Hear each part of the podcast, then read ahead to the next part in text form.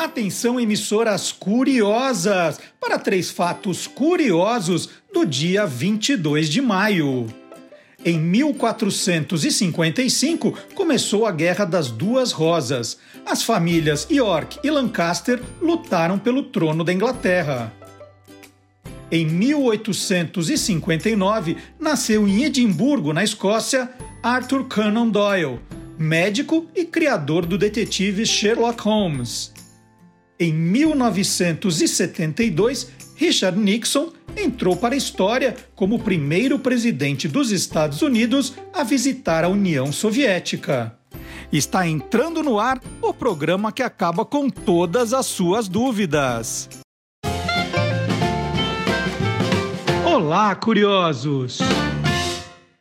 Bom dia, curioso! Bom dia, curiosa! Manhã de sábado é manhã de diversão, de conhecimento, de entretenimento. Que delícia quando chega o sábado com esse encontro cheio de curiosidades, cheio mesmo, hein?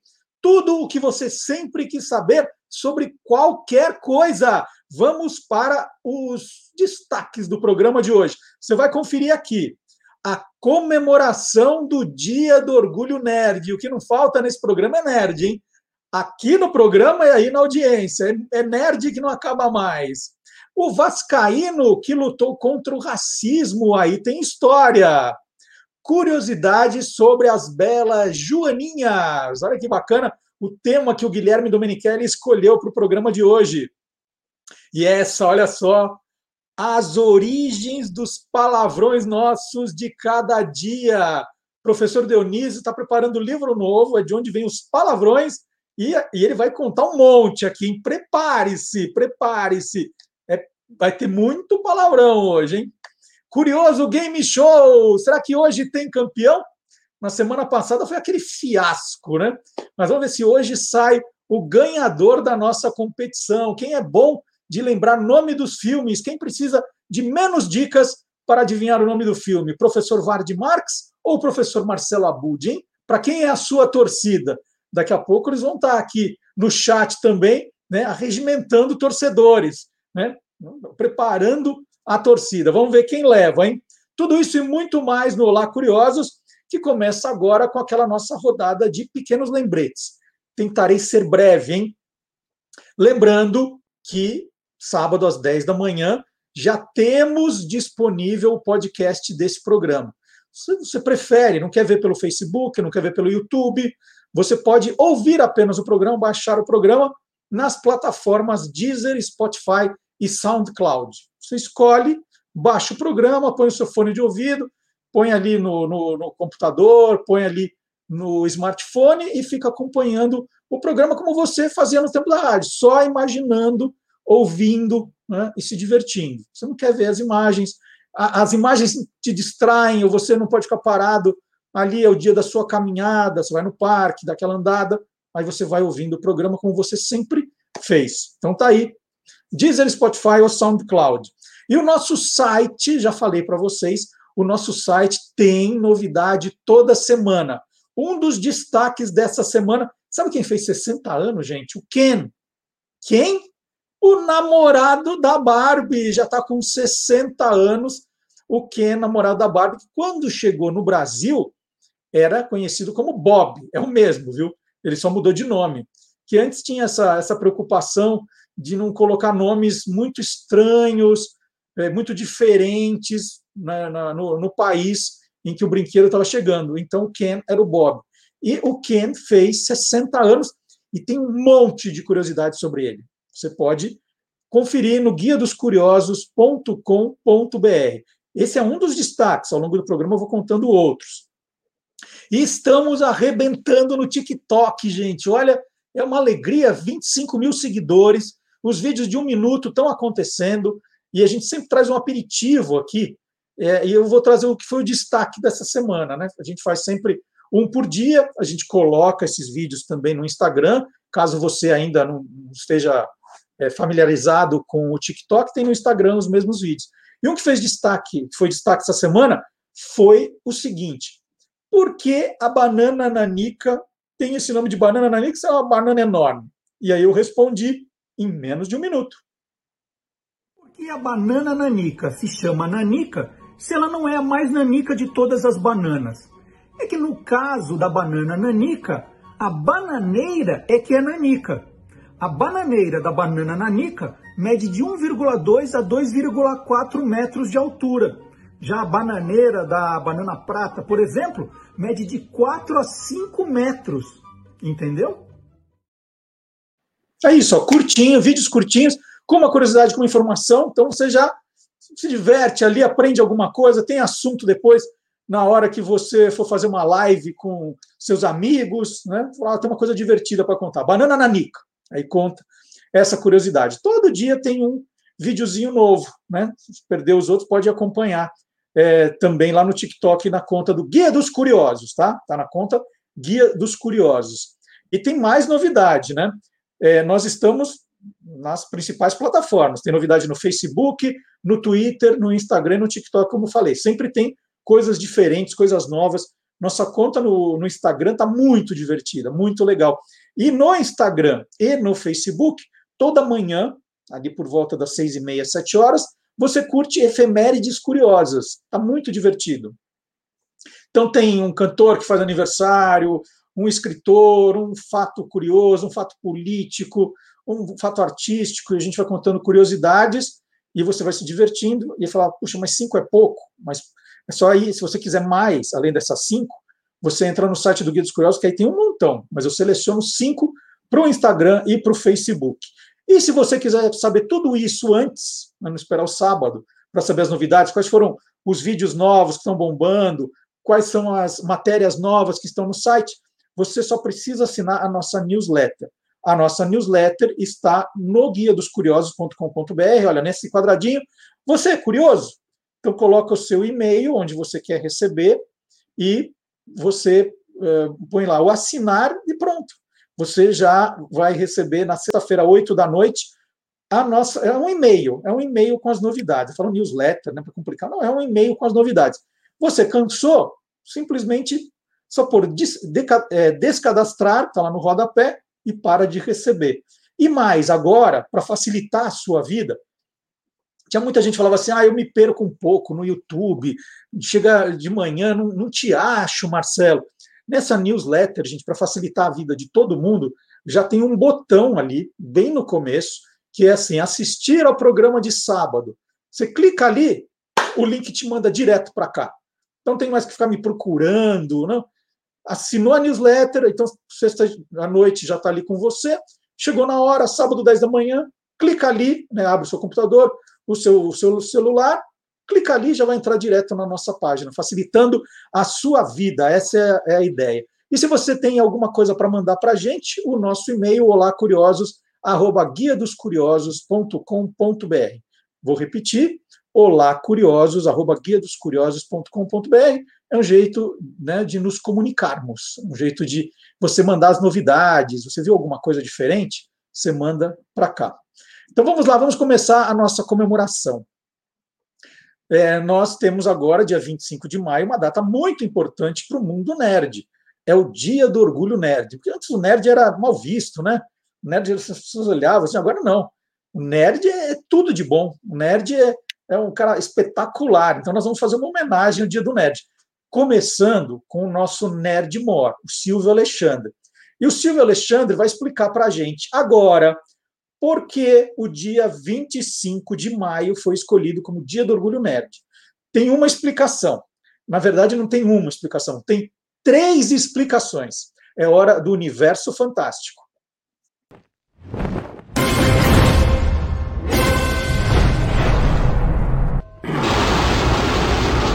Universo Fantástico. Sim, maio é o mês dos nerds e geeks. Logo no dia 5 foi comemorado o Star Wars Day. Porém, o dia mais importante mesmo é o 25 de maio. Todos os anos, esta data junta três grandes celebrações ao redor do planeta. Uma data para aqueles que gostam de quadrinhos, seriados, filmes, games, tecnologia e outros assuntos relacionados à cultura pop. A primeira e mais antiga é o Dia da Toalha. Começou em 2001, em homenagem ao escritor britânico Douglas Adams, autor da série O Guia do Mochileiro das Galáxias. Segundo Adams, a toalha é um dos objetos mais úteis para um mochileiro interestelar. Pode ser usada como agasalho, como máscara, como vela, como bandeira, como capa, como sinal de socorro, como escudo, como arma, quando molhada. E o que é mais extraordinário, pode ser usada para se enxugar, se ainda estiver limpa. Assim, nesse dia, fãs de todo o universo carregam uma toalha em sua homenagem. A segunda celebração é o Dia do Orgulho Nerd, que começou na Espanha em 2006 para comemorar o aniversário do primeiro filme de Star Wars, lançado no dia 25 de maio de 1977, um divisor de águas da cultura pop. O primeiro evento reuniu vários fãs nas ruas de Madrid para jogar Pac-Man ao vivo, fantasiados de fantasmas. Desde então, esta data é importante não apenas para os fãs da franquia, mas para toda a comunidade nerd. Surgiu assim o Dia do Orgulho Nerd como conhecemos hoje. E, finalmente, a terceira celebração marca o glorioso 25 de maio, evento da série Discworld, do inglês Sir Terry Pratchett, em que os sobreviventes da Revolução Gloriosa, na qual a monarquia é substituída por uma república, se reúnem no cemitério dos deuses menores para homenagear os mortos na batalha, com ramos da flor lilás. Após a morte de Sir Terry, que sofria do mal de Alzheimer, os fãs passaram a usar, neste dia, peças de roupa ou adereços da cor lilás. Assim, passou a ser uma ocasião para mostrar sobre a necessidade de mais pesquisas para o tratamento da doença. Portanto, no dia 25 de maio, use lilás, agite sua toalha e que a força esteja com você. Enquanto isso, tenha uma vida longa e próspera. Ah, e obrigado por todos os peixes. Informou Silvio Alexandre, que não entrou em pânico e já separou a toalha e a camisa lilás para o universo fantástico do Olá, curiosos! Na próxima terça-feira, dia 25, nós vamos comemorar mais um Dia do Orgulho Nerd. E nós vamos conversar agora com um nerd que nos orgulha muito, o jornalista e escritor Cláudio Prandoni. O Cláudio é editor-chefe de cultura pop ocidental do canal Loading, na TV aberta, né? um canal que fala só de cultura pop. Ele é editor dos programas Multiverso e Game Shark. E é autor também de livros para gamers, né, como o Pokémon Go de A a Z e o League of Legends, né, dois jogos que marcar, continuam marcando época. E o Universo Gamer comemorou o lançamento da versão em inglês do livro escrito por Satoru Iwata, Ask Iwata, né? ou Ask, né? Ask hum. em inglês. O livro foi lançado em 2019 no Japão com muito sucesso, com textos, entrevistas, é, tudo escrito por Satoru Iwata. E é sobre isso que nós vamos conversar com o Cláudio agora. Cláudio, bom dia, tudo bem com você? Bom dia, Marcelo, tudo ótimo. Obrigado aí pelas palavras gentis, fiquei, fiquei orgulhoso, eu diria, nerd e orgulhoso. Não, é um orgulho estar falando com você aqui numa semana que eu sei que você vai trabalhar mais do que o normal, né? Vai ser, vai ser mesmo. E, e como é que e eu, eu vi a história desse seu livro justamente nas suas redes sociais, né? Você uhum. mostrando a capa, falando. E aí eu me perguntei, mas quem é Satoru Iwata, Cláudio? Quem é? Por que essa importância para o mundo nerd?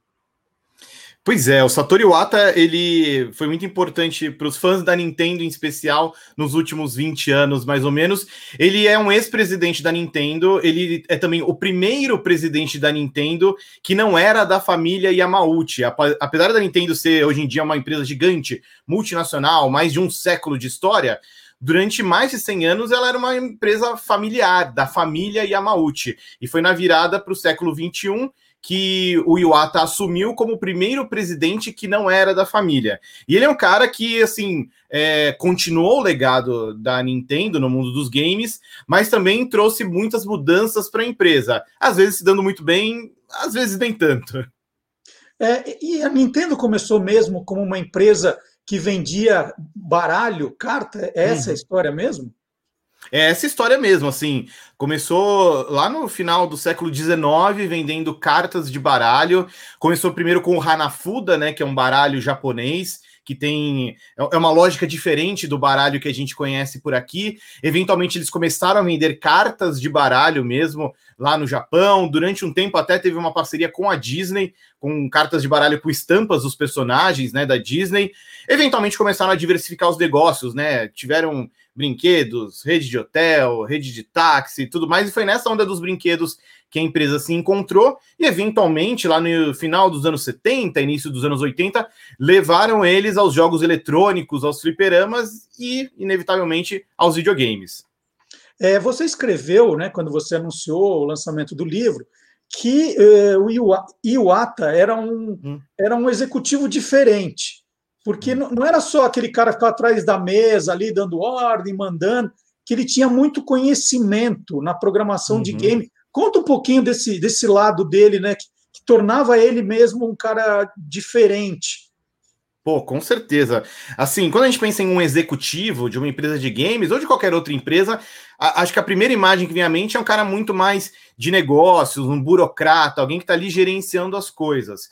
Só que o, o Satoru Iwata ele teve um perfil diferente. Ele é um cara que começou como programador, né? Criando os códigos dos jogos lá nos anos 80. Ele fez muitos jogos para o Nintendinho, depois trabalhou também com o Super Nintendo. Foi aí que foi criando essa parceria com a Nintendo que eventualmente levou ele a, a ser presidente da empresa. Mas então ele tinha esse histórico muito forte, Marcelo. Ele é um cara que não só é, cuidava da programação, mas gostava disso. O lance dele era ajudar a resolver problemas, tanto que na carreira dele como programador, ele tem uma série de feitos assim bem impressionantes para a época em termos do que da complexidade que ele conseguia trazer para os jogos, mesmo com hardwares, com videogames tão simples como, como a gente tinha na época. Então, por, por ser um cara ali meio das, das trincheiras que entendia da programação, do hardware, do software, ele é um cara que tinha uma proximidade muito maior com os desenvolvedores de jogos. Então, os próprios programadores se sentiam à vontade para conversar com o Iwata, para levar algum problema um pouco mais cabuloso, porque sabiam que, tá, ele é um executivo, mas ele entende o problema que eu estou passando. Então, ele tinha esse lado um pouco mais empático junto com os programadores. Mas então ele entra na Nintendo, não foi para ser executivo, ele entra para programar, é isso? E depois ele é alçado uhum. à condição de presidente? Hum, é mais ou menos isso, porque antes de trabalhar na Nintendo, ele trabalhava num estúdio chamado Hall Laboratories, né, H-A-L, e esse estúdio, durante muito tempo, até hoje, na verdade, sempre foi muito parceiro da Nintendo. Ele não chega a ser um, não era um estúdio de posse da Nintendo, mas sempre trabalhou ali muito próximo, muito próximo. Então, é, eventualmente, o Iwata começou a ajudar os funcionários da própria Nintendo com algumas dúvidas sobre hardware, porque ficava uma situação curiosa de, poxa, esse cara que não trabalha na Nintendo sabe usar o Nintendinho ou o Super Nintendo melhor do que a gente, que inventou o videogame. Então, pô, vou pedir ajuda para ele. E eventualmente ele chamou a atenção dos, dos executivos, dos cartolas da Nintendo, falaram: não, ó, esse cara ele manja do assunto e a gente vê nele as qualidades para ser também um ótimo executivo, um gestor. Vamos trazer ele para cá. E aí contrataram ele para Nintendo já mirando em colocar ele num cargo de executivo. Deixa eu aproveitar e te perguntar, o que quer dizer Nintendo? De onde vem esse nome, Cláudio? Olha só, Nintendo é, é a, a, a, a, empresa explica que é um termo em japonês que quer dizer algo como deixe que o destino caia do céu. Essa é a explicação mais mais é, difundida que a própria Nintendo comenta às vezes. Tem algumas outras teorias, mas essa é a principal. Até pessoalmente eu acho emblemático que se você for lembrar do, do, do antigo Game Boy, né, o primeiro portátil da Nintendo com cartucho, quando você liga o videogame, não importa qual seja o jogo, o logo da Nintendo ele vem descendo do topo da tela, como se estivesse caindo dos céus, né? Como sugere o nome da empresa. Que legal. E, e você falou que aí durante a presidência de, do Iwata, a Nintendo uhum. enfrentou altos e baixos, né? Foi. É, o que, que, foram esses altos e baixos? Tem a ver com, com concorrência? Tem a ver com com lançamento? O, o, o que, que, é exatamente esse altos e, altos e baixos? Olha, é um pouquinho de tudo que você levantou aí.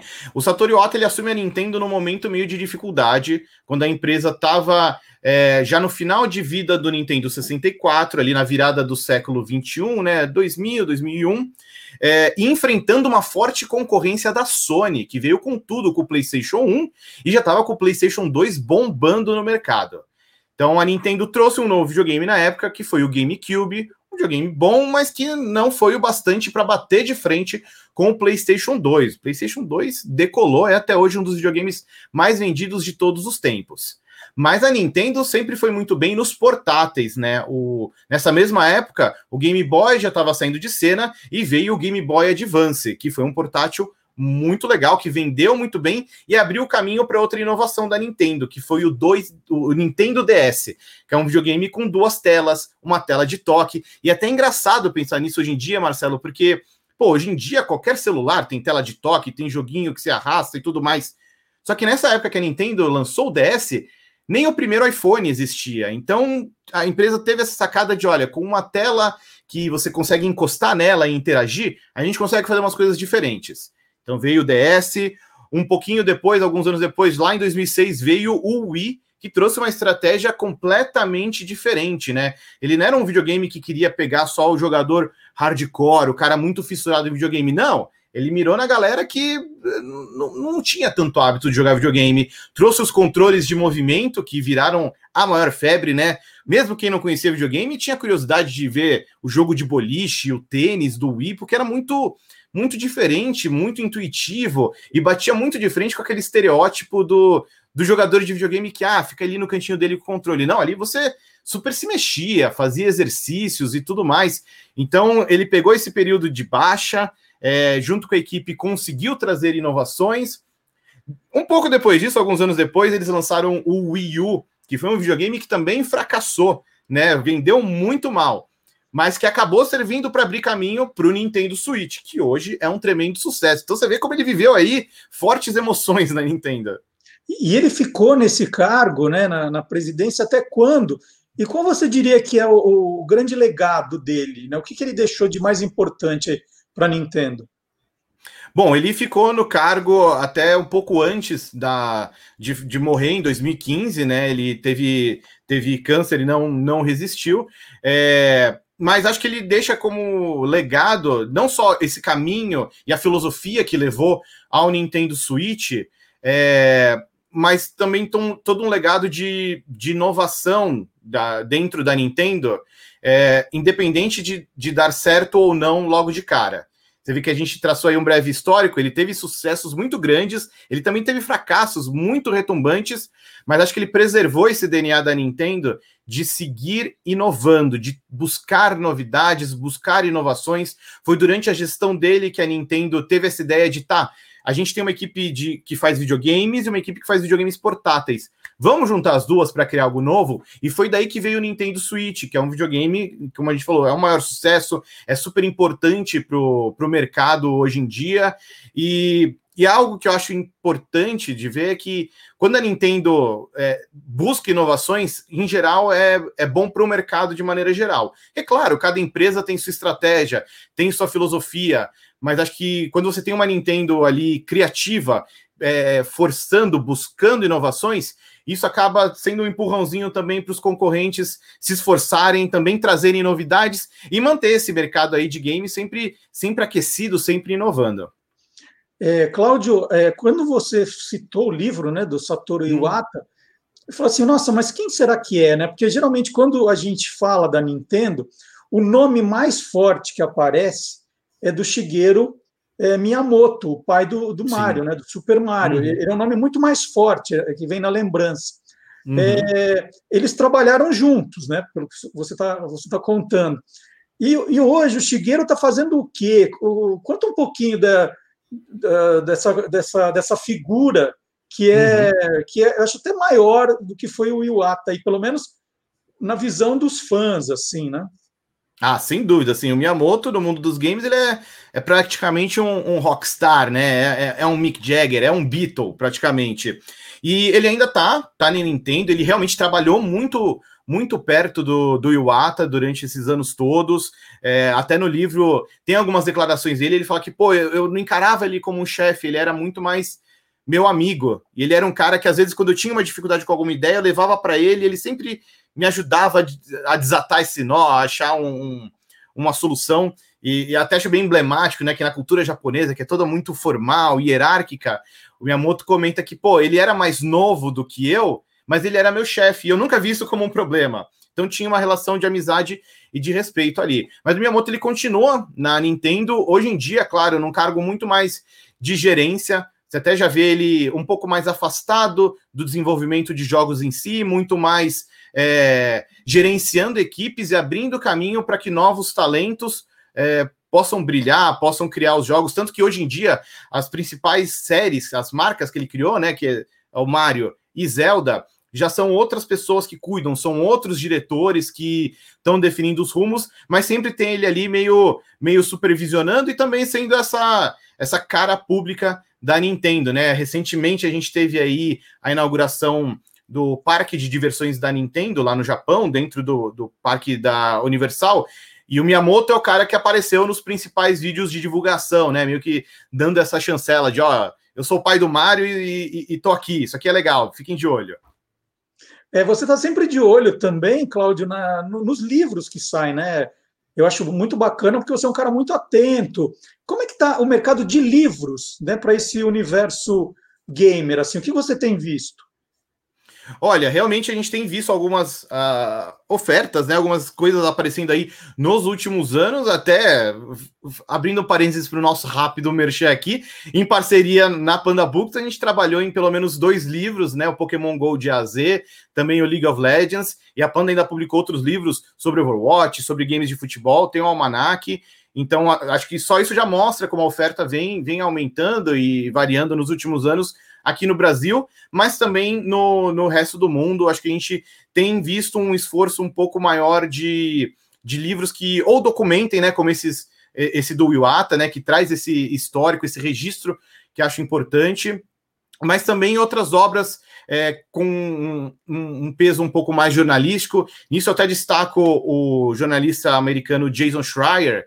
É, faz poucos anos que ele publicou um livro chamado Sangue, Suor e Pixels, que, que até, até tem uma versão em, em português aqui no Brasil também, em que ele relata várias histórias de bastidores de desenvolvimento de jogos, em especial jogos que tiveram problemas na produção, né? Então ele relata aí é, essas dificuldades. E faz poucos dias que ele lançou um novo livro chamado Press Reset, que é basicamente falando da carreira de, de desenvolvedores de jogos após serem demitidos de grandes estúdios, né? Então, mostrando basicamente como a roda gira. Ele também é um jornalista muito conhecido por denunciar aí algumas situações delicadas, polêmicas em alguns estúdios. Então, é legal ver como, para quem se interessa por esse lado, por literatura sobre, sobre games, também tem esses mergulhos mais profundos, além desses registros históricos. E a história, né? Que justamente os games tiram os jovens da leitura. Né? Uhum. Você está aí no, no meio das duas coisas, você é um cara apaixonado por livros, é, fala sobre livros, que é importante, e está num canal hoje que trata de tudo, né? de filme, de série, de game, de cultura pop de um modo geral. O, o mercado de livro, aí não estou falando só a quantidade, mas no mercado você tem visto é, que ele tem uma tendência a crescer, encolher. Qual que é o teu olhar sobre isso, Cláudio? Uhum.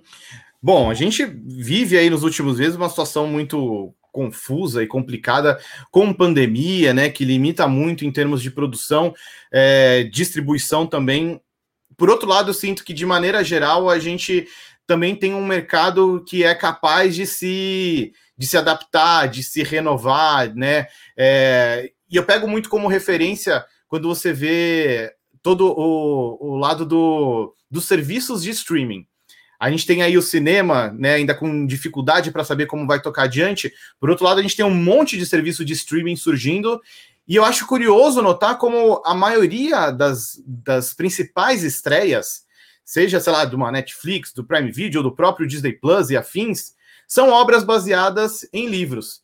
E muitos são livros para um público mais novo, para um público juvenil, para um público adolescente. É, então eu sinto que é, esse mercado todo de multimídia, né, de filmes, séries, games e livros, acaba, eles conversam muito entre si e um acaba incentivando o outro. Às vezes alguém uh, vê um filme ou uma série nova e vai descobrir que, nossa, eu não sabia que tinha o livro. Eu vou atrás do livro para ver as diferenças, ou vou atrás do livro para conhecer a obra original. Assim, eu mesmo passei por essa experiência recentemente. Uh, teve uma estreou uma série na Netflix chamada Sombra e Ossos, que eu nunca tinha ouvido falar. É uma série de, de fantasia, meio infanto-juvenil e tudo. E fui ver a série, achei interessante. Descobri que tem uma série de livros que tem muitas diferenças, tem muitas mudanças. E aí fui atrás dos livros para conhecer um pouco mais. Então, acho que assim, esse, essa indústria toda do entretenimento vive grandes dificuldades hoje em dia, mas de maneira geral, sinto que as diferentes mídias conversam entre si. Acho que promove uma conversa muito legal. A, a série não, não, quer dizer que matou o livro, né? E, e, assim por diante. Acho que as coisas conversam e uma fortalece a outra. Você está falando justamente de uma coisa, Cláudio, que me fez lembrar que antes, né, um filme de sucesso né, virava um videogame, né? Então pegava uma aventura Sim. tal e virava um videogame. E, e, depois passou a ser o contrário, né? O videogame uhum. de sucesso é que vira filme, vira série. Teve isso, não teve essa, essa, essa mudança, assim? O, o começava pelo game. Com certeza, acho que durante muitos anos, especialmente ali nos anos 90, o game era visto como um produto complementar. Né? Você lança o filme, aí você vai lançar o boneco do herói, você vai lançar o filme, você lança uma HQ, mas é, acho que era visto como algo complementar. Até porque na época ainda a própria mídia estava tava nos seus primeiros passos, era muito simples, muito rudimentar. É, mas passados aí 20, 30 anos, acho que o jogo virou, né? Quando você pega um jogo como o The Last of Us, que é muito citado como referência de narrativa, acho que você já vê ali algo diferente. Tanto que o próprio The Last of Us já teve uma continuação super aclamada e vai virar uma série pela HBO, né? Então, é, até os fãs se, se, sentem, de certa maneira, é, prestigiados, porque ó, é um jogo muito conhecido pela sua narrativa, que agora vai virar realmente uma série, né? Que é algo que dá foco na história. E a gente tem visto aí também outras, é, é outras adaptações muito variadas, né? O, o jogo de luta Mortal Kombat ganhou um filme novo. É, o Sonic, que é um herói muito muito convencional, né? Um mascote colorido, é, também ganhou um filme live action que deu certo. Vai ter uma continuação, né?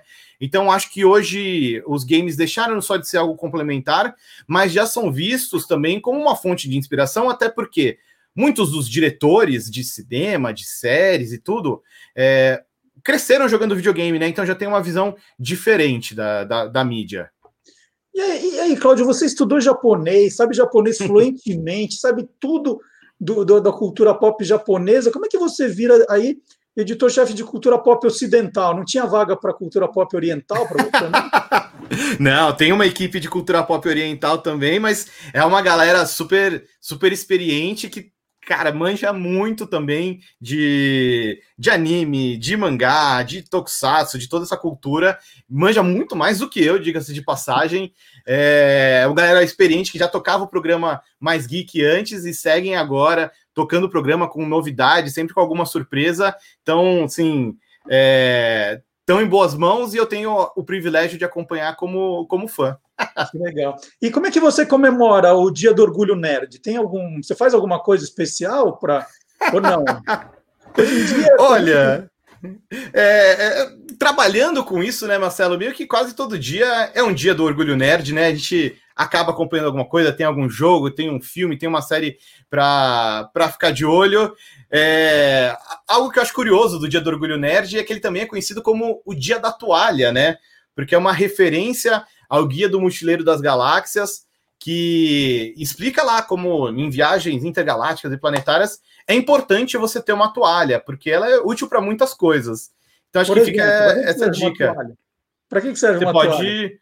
Você pode usar ela para se secar, caso você molhe, é o que a gente faz muito aqui na Terra, mas também pode usar para se aquecer. Um, um, um, uso que eu acho um pouco, um pouco nojentinho, assim, que o livro sugere, é que você pode molhar a sua toalha com alguns nutrientes. Quando tiver no meio da viagem, bater a fome, você pode dar uma, uma lambidinha na toalha e se alimentar. Eu, esse eu não apoio muito, não. Mas a toalha tem muitos usos. Que legal. Olha, sempre muito bom conversar com o jornalista e escritor Cláudio Prandoni.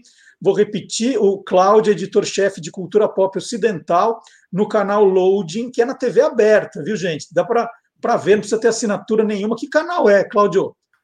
Que canal Olha, eu coloco lá? Uh, em São Paulo, capital, é o canal 32.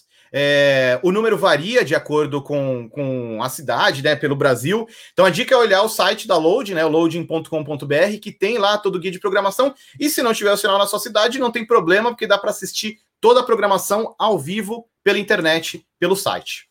É isso aí. O Cláudio é editor dos programas Multiverso Game Shark, de vez em quando ele aparece lá como colunista também, é muito legal. Uhum. E já escreveu os livros Pokémon Go de A a Z, League of Legends, como ele contou aqui para gente, e vai comemorar o, o, Dia do Orgulho Nerd aí em grande estilo. Muito obrigado pela dica do livro é, do Satoru Iwata, né? agora a versão em inglês. Ele leu em japonês em 2019, mas agora a gente pode ler em inglês porque a gente entende.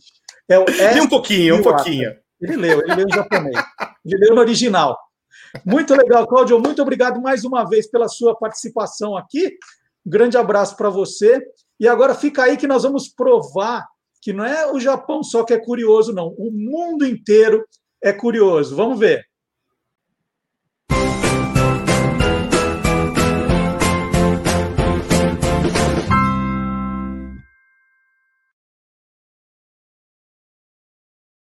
Um casal de confeiteiros ajudou a polícia, de forma bem curiosa, a identificar um ladrão que havia invadido sua loja em 19 de abril e levado dinheiro e equipamentos. Os donos da Canfora Bakery, em Milwaukee, nos Estados Unidos, eles imprimiram uma foto do suspeito em um lote de biscoitos, de cookies, né? Foram batizados de cookies do crime. As câmeras de segurança da loja conseguiram capturar imagens do criminoso e eles acreditavam que alguém da comunidade iria reconhecer o homem impresso em glacê nos biscoitos de açúcar. Ficou assim, ó. Ao publicar no Facebook né, essa imagem, a Canfora Bakery anunciou: convidamos a comunidade Bayview a entrar e dar uma mordida no ladrão enquanto durarem os estoques. Se você reconhece este homem, ligue para o departamento de polícia. E não é que a ideia deu certo, gente. Em um comentário no post, o casal anunciou que o suspeito havia sido identificado. Então, para esse ladrão aí, os biscoitos não foram da sorte. Tá vendo? E mais uma coisinha só, dia do Orgulho Nerd, a gente já explicou a origem da data, já explicou a toalha, já explicou a cor lilás, faltou explicar a origem da palavra nerd. Quem inventou a palavra nerd? O que é um nerd, né? A palavra. E isso eu não vou dar spoiler, não. Vou contar para vocês que tem em destaque no site dos, do Guia dos Curiosos. Dr. Seuss, né, escritor americano, ele é que criou a palavra nerd. E a gente conta o que significa nerd. Será que é essa criatura que está aí? Que criatura é essa? Então, quem quiser conhecer mais, faça uma visita ao guia dos e como eu peço aqui, é sempre muito importante que você visite o site, faça pesquisas com o Guia dos Curiosos, às vezes vai fazer uma pesquisa no Google, dependendo do tema, em vez de jogar lá Dia do Orgulho Nerd, coloca primeiro assim, Guia dos Curiosos, Guia do Orgulho, é, Dia do Orgulho Nerd. Aí já vem o que a gente já fez. Você fala assim, ah, eu vou fazer sobre Batman, vou fazer uma pesquisa. Em vez de jogar Batman, você põe Guia dos Curiosos Batman. Aí já vem coisas legais, você nos ajuda a criar engajamento, tá? E ó, garanto que tem coisa muito legal, hein? O site já tem aí quase 20 anos de vida, então tem tema, hein? Tem muito, muito conteúdo. E agora nós vamos chamar o Gilmar Lopes. É aquele momento do programa que a gente não sabe se ele vai contar uma verdade ou uma mentira. Né? Por enquanto era tudo verdade no programa. Os biscoitos, é, a, a, origem das datas do dia, dia do Orgulho Nerd. Aí chegou o Gilmar Lopes, a gente não sabe, e vai saber agora se o que ele vai contar é verdadeiro ou farsa.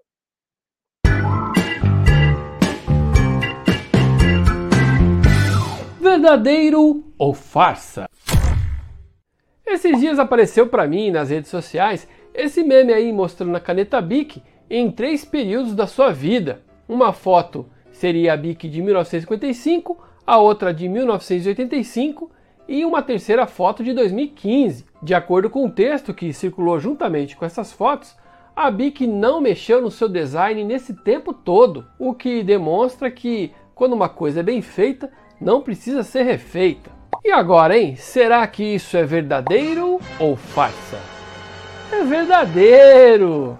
A Bic Cristal é uma das canetas esferográficas mais famosas do mundo todo.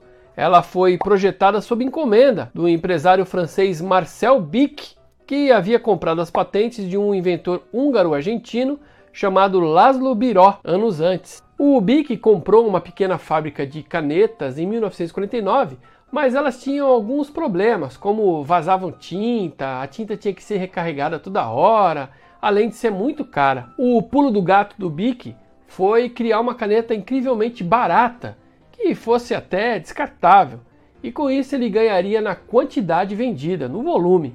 E olha, a Bic estava completamente certo na sua intuição. Em 2006, ele já tinha vendido mais de um bilhão de canetas. Não, um bilhão não, 100 bilhões. Caramba! Bom, essa história que circula na internet é parcialmente verdade, porque apesar do design da caneta Bic ser praticamente igual desde quando foi inventada, algumas melhorias foram feitas no projeto desde então. Em 1991, por exemplo, a tampinha da caneta Bic ganhou aquele furinho na pontinha ali, ó, para evitar asfixia. 30 anos antes, em 1961, a Bic ganhou aquele furinho do lado, que serve para igualar a pressão interna da caneta com a do lado de fora, para evitar né, que estoure aquela tinta que tem lá dentro. Lá no site do Guia dos Curiosos, do Marcelo Duarte, eu descobri que a Bic chegou aqui no Brasil em 1961 e durante algum tempo era proibido assinar documentos e cheques com esferográficas. Mesmo assim, a Bic vendeu 3 milhões e 600 mil unidades no seu primeiro ano aqui no país. E aí, você quer saber se o que está rolando na internet é verdadeiro ou farsa? Então entra lá no www.e-farsas.com. E olha que legal, Gilmar Lopes consulta o site do Guia dos Curiosos, é o que eu digo. Né? Ó, eu quero saber curiosidades do Caneta Bic, você vê? Aí ele foi lá, consultou e descobriu coisas para melhorar o, o, o, trabalho dele, né? Que eu digo assim, nós, nós, nós temos sempre a cereja do bolo, uma curiosidade para dar uma melhorada. Então faça como o Gilmar Lopes. E ela está de volta agora, depois de uma longa ausência, a Beatriz Duarte vai contar alguma coisa que eu não fazia a menor ideia. Vamos ver? Papai sabe tudo. Papai não sabe tudo. Episódio da série Friends foi ao ar no dia 6 de maio de 2004. No total foram 236 episódios espalhados por 10 temporadas. Você já ouviu falar nessa turma?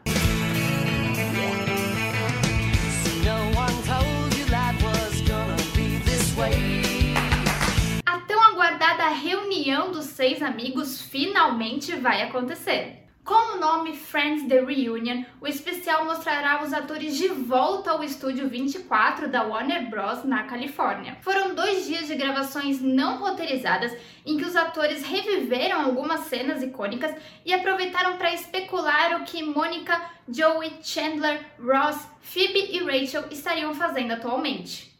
Jennifer Aniston, por exemplo, disse que gostaria que Rachel tivesse criado uma linha própria de roupas. No trailer divulgado na quarta-feira, o sexteto aparece revisitando a fonte de água da abertura e o apartamento de Mônica. Matt LeBlanc, o Joey, disse: É engraçado quando estamos juntos, é como se o tempo não tivesse passado. Eles aproveitaram o momento para reencontrar a atriz Maggie Wheeler, que viveu a engraçada Janice. Oh my God! O projeto também contará com outros convidados especiais, como Lady Gaga, Justin Bieber, BTS e Malala. Mas nem tudo são confetes. A produção está sendo criticada por não ter incluído nenhum representante negro no casting. Um ativista comentou: os convidados têm a mesma representatividade que já tinha no elenco. Outro publicou: Friends já tinha mostrado que não existem negros em Nova York. Ben Winston é quem assina a direção do novo episódio, que ganhou o nome de The One Where They Get Back Together aquele em que eles voltam a estar juntos. Friends The Reunion tem estreia prevista para a próxima quinta-feira, dia 27 de maio, na HBO Max. A plataforma de streaming chega no Brasil apenas em junho. E na quinta-feira passada, o Magalhães Júnior fez um programa muito especial, uma homenagem à atriz Eva Vilma, falecida no sábado, no sábado passado. pouco depois de termos terminado o nosso programa aqui. Então, nós escolhemos um trecho desse programa, um trecho pequeno, só para você ter uma ideia do, das curiosidades que o Magalhães trouxe. Agora, para acompanhar a homenagem inteira, é só você acessar o canal do Guia dos Curiosos no YouTube. Aliás, você já se inscreveu no canal? É importante também deixar um comentário, um like.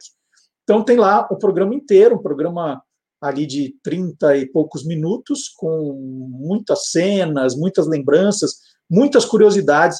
O Maga contou algumas histórias que eu não li em lugar nenhum, em todas as homenagens que foram feitas para Eva Vilma. Então fica o convite, agora um pedacinho, mas depois do programa, hoje à tarde, amanhã, né, aproveita o final de semana, você pode curtir na íntegra o Quem Te Viu, Quem TV. Gostou? Né? É, tem todos os programas lá disponíveis. Aliás, quando você clicar em playlists no canal do YouTube do Guia dos Curiosos, você vai ver que nós já temos quase 800 vídeos publicados. Né? Tem muita curiosidade. Curiosidades da música, dos quadrinhos, do mundo nerd, e vai. Muita, muita coisa. Né? As entrevistas, né? tem história de dinossauro para quem quiser, coisa de, de, de, de astronomia, tem de tudo. Então, você pode curtir lá também você pode escolher o seu, o seu colaborador preferido, ou acompanhar. Hoje eu quero ouvir o, o Beck e o tiozão, vai lá, tem também, tudo separadinho. Então vamos lá, Magalhães Júnior, agora no pedacinho do Quem Te Viu, Quem TV.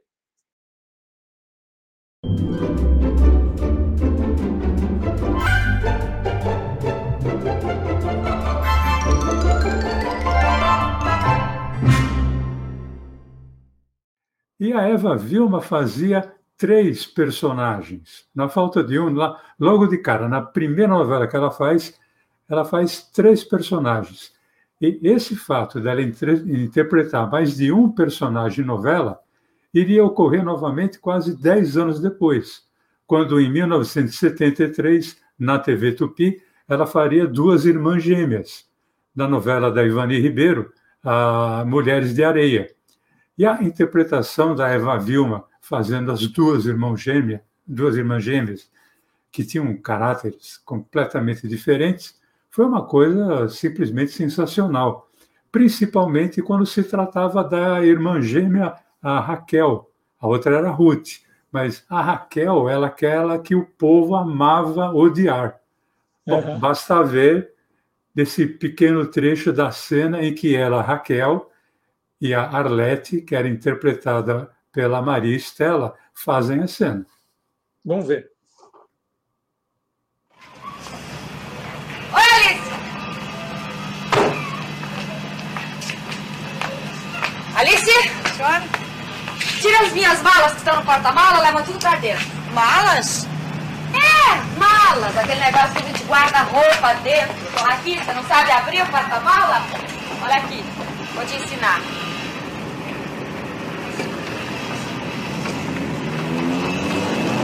Pronto! Vai, pede ao nosso aí pra te ajudar e leva as malas pra dentro. Fecha a boca, mulher que entra mosca. Eu voltei, sim, daí. Boa tarde. O que, é que você veio fazer aqui? Aquele meu apartamentinho é muito michuruca, viu? Eu tava me sentindo muito abafada lá dentro. Aqui não há lugar para você. Depois a casa vai ser posta à venda. Até ela ser vendida, ainda tenho tempo de curtir um pouco a piscina, tomar um pouco de sol. Quero ficar bem queimadinha. Olha, põe tudo no meu quarto, viu, menino? Raquel, aqui você não fica. Faz o que eu tô mandando, vai, bem. Vai, vai, vai. Samaritano, aqui você não manda em nada, nem aqui, nem em lugar nenhum. Depois a casa ainda pertence ao meu sogrinho. E o meu sogrinho está na cadeia. O Marcos vai vender essa casa. Já sei, você já disse. Mas enquanto isso, e até o meu passaporte ficar pronto, eu vou ficando. Mas não precisa se preocupar, não, viu bem? Que eu também vou me embora. Eu vou mandar para as Europas. É só questão de dias. Mas é muito atrevimento. Olha aqui, Samaritana. Os incomodados que se mudem, tá? Raquel, aqui você não fica. Não enche. O Maga, a gente viu aí a Raquel, mas é, quando ela fazia essas novelas com. fazia dois papéis numa novela, né? Três, já, já havia recursos para elas conversarem, para elas se cruzarem ali? Olha, na novela de 1964 eh, teve, foi mais difícil, né? Porque as condições do videotape ainda estavam sendo estudadas. É, nessa novela da TV Record de 64, ela fazia o seguinte: eles gravavam com a Eva Vilma com uma, como uma personagem em metade do cenário e a outra metade ficava escura. Depois, enquanto ela trocava de roupa, eles mudavam a iluminação. O que estava escuro é, é, ficava iluminado, o que estava iluminado ficava escuro.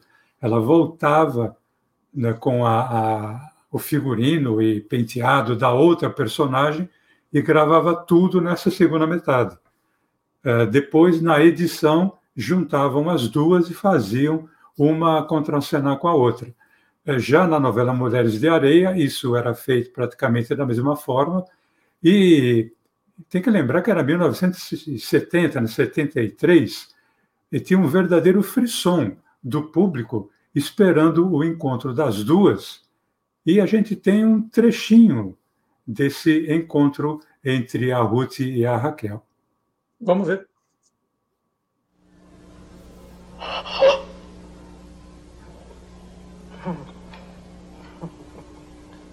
Oi, irmãzinha.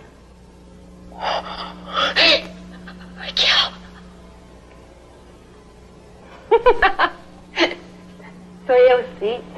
Tô viva, não é fantasma, não.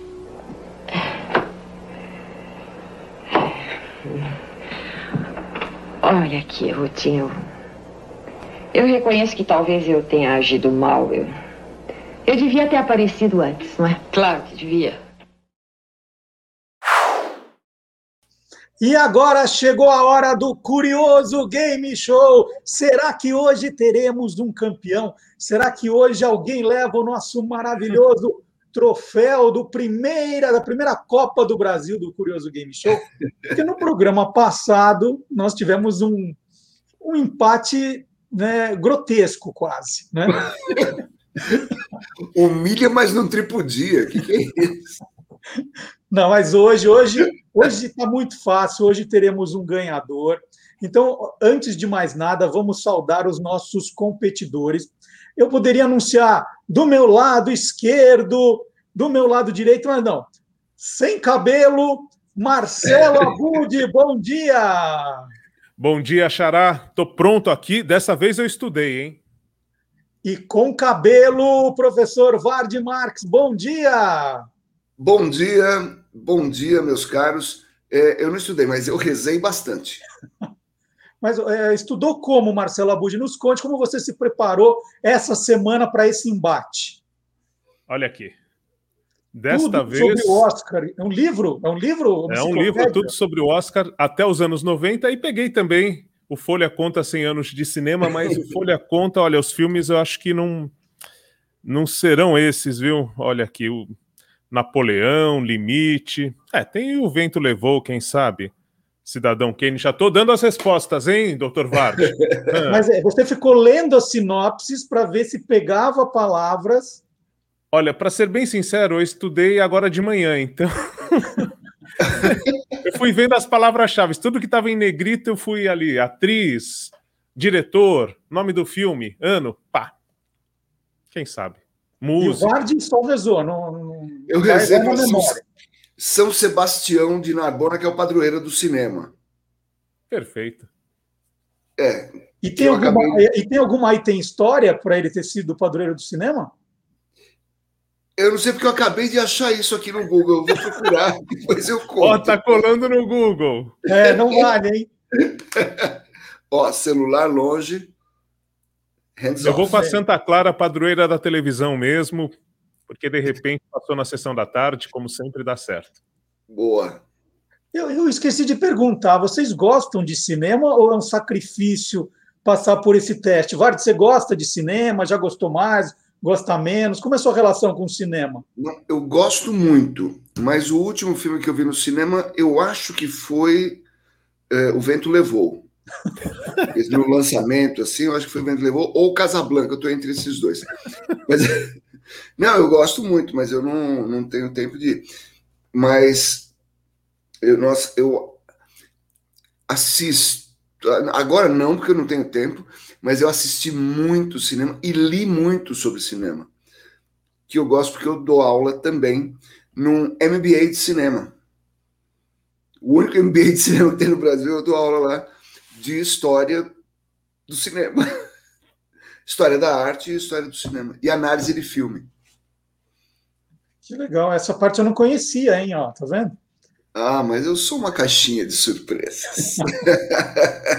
e, e, as crianças? Não pedem para você ver os filmes, esses da, da Disney? Os filmes que eu vejo são com eles. Então, assim, os, outros, os filmes que eu vejo são, uh, Frozen. são animações, animações com eles, direto e, e, e filme também, filme para criança. Tem um, tem um filme que saiu no Natal do tudo bem no Natal que vem, se não me engano, com o Leandro Hassum. Eu vi. A Valentina ficou simplesmente apaixonada por esse filme e ela assiste uma vez a cada 15 dias. Fala, vem ver o filme do Natal. Eu falei, já vou, filha. e o Marcelo Abud gosta de cinema, Abud? Ou só estudou hoje de manhã para não passar vexame? Como é que foi? Não, eu gosto muito, muito mesmo. Eu ia ao cinema quando era possível, praticamente toda semana. Depois que o Lucas nasceu, ou seja, já faz uns 14 anos, mudou um pouquinho o foco. Continuei indo ao cinema, mas os filmes mudaram bastante, bastante. Eu ia mais um circuito alternativo. É... Acho que o último filme que eu vi por escolha própria no cinema foi o La La Land, que eu gostei demais, aliás. Mas acho que foi o último por escolha própria. Os outros foram todos com o Lucas, ele escolhendo tudo. E alguns eu me diverti, outros filmes de super-herói eu adorava quando era criança, né? Tô até com a camiseta do Batman, gostava muito, muito em todos os filmes mas esses filmes atuais eu fico perdido, não sei o que está acontecendo, é tudo muito rápido, é tudo simultâneo, sei lá, é, é É. Mas eles gostam. Sabe que eu comprei uma briga com, com fãs aí de cinema quando eu falei que La La Land foi o grande injustiçado daquele Oscar. As pessoas queriam me matar, mas eu gostei Nossa. muito mais de, de, de La La Land. O outro, o outro era Moonlight, né? Que qual era o nome mesmo do filme concorrido? Moonlight. Eu acho que foi Moonlight. Moonlight. Né? Também deu aquela confusão dos envelopes. Também vi, também vi, também vi. Olha, tava aí, tava até. Que ano que foi isso? Já faz tempo. Não faz tanto, mas já deve fazer uns cinco anos, né? Por é. aí. É por aí. Agora, Abud, eu vou te dar uma dica antes da gente começar. Está na hora de começar a, a, grande final. Isso aqui é só um aquecimento para vocês se descontraírem, né? É, último, a última pessoa que resolveu colocar uma camiseta do Batman para enfrentar o professor Wagner Marques, perdeu. Perdeu. Antônio Mir veio de Batman, ó. Você tem chance de. Você quer trocar a camiseta ou vai continuar? Eu vou, vou acreditar. É? Vou acreditar. Tá certo. Estou botando fé. Então vamos lá, hein? Vamos começar o nosso curioso game show. Então, lembrando que para chegar a essa decisão, o professor Marcelo Abud enfrentou Guilherme Domenichelli numa melhor de dois, e ele foi o vencedor, por pouco, mas foi o vencedor, por um pequeno. um pequeno, um pequeno fez ele ganhar. E para chegar na final, o professor Vard Marx, também numa melhor de dois, aí disputadíssima, passou pelo Antônio Mir. Foi uma jogada Isso. de mestre. Ele, ele blefou, o Antônio Mir acreditou, foi uma, foi uma jogada de, de mestre mesmo. Então, os dois estão aqui. Né? né? Oi? Foi cinematográfica. Cinematográfica. Foi. nós tivemos a, a primeira. É, era para ser uma decisão única, não era melhor de dois. Mas na semana passada era para ter o, o, campeão, mas não tivemos o campeão, porque o filme era o campeão e nenhum dos dois lembrou de o campeão. Aliás, recebi críticas, sendo que era muito difícil mesmo que eu exagerei. Sabe que a, a, maior cinéfila que nós temos é, é, Dona Marta Mir. Dona Marta Mir engoliria qualquer um de vocês, é. assim, a pessoa que mais vê filme na, na face da Terra. E ela disse que eu exagerei. eu peguei um várias vezes. Né? Então, hoje eu peguei leve com vocês. É um filme muito fácil. Eu acho que lá na dica 4. Peguei leve, uma... eu acho que tem alguma dica já aí, hein? Peguei leve. Isso. Deixa eu ver. Peguei leve, filme. Leve. Vai lá. Vamos começar? Então, são 10 dicas, né? Começa das mais difíceis para as mais fáceis. E aí vocês têm que adivinhar o nome do filme. Vale em português, vale em inglês. Tem que mostrar que vocês identificaram o filme. Obviamente que se tiver um detalhezinho e o outro, um, mandar mais completo que o outro, aí né, ganha quem for mais completo. E a brincadeira Olha... é justamente tentar adivinhar no maior, no menor número de dicas. Então, alguém que vai ficar esperando e o outro vai, pode, pode ganhar. Fala, Budi. Olha, tá com um delay. Para mim, parece que você está dublando um filme mexicano, Marcelo Duarte. Aqui para é. mim, tá chegando assim. É. Então, se eu responder na décima, é porque eu respondi na primeira, tá? Entendi. Então, só para deixar isso bem registrado aqui. Culpa do Vanderlei. Então vamos lá, vocês estão com papel e caneta na mão? Opa.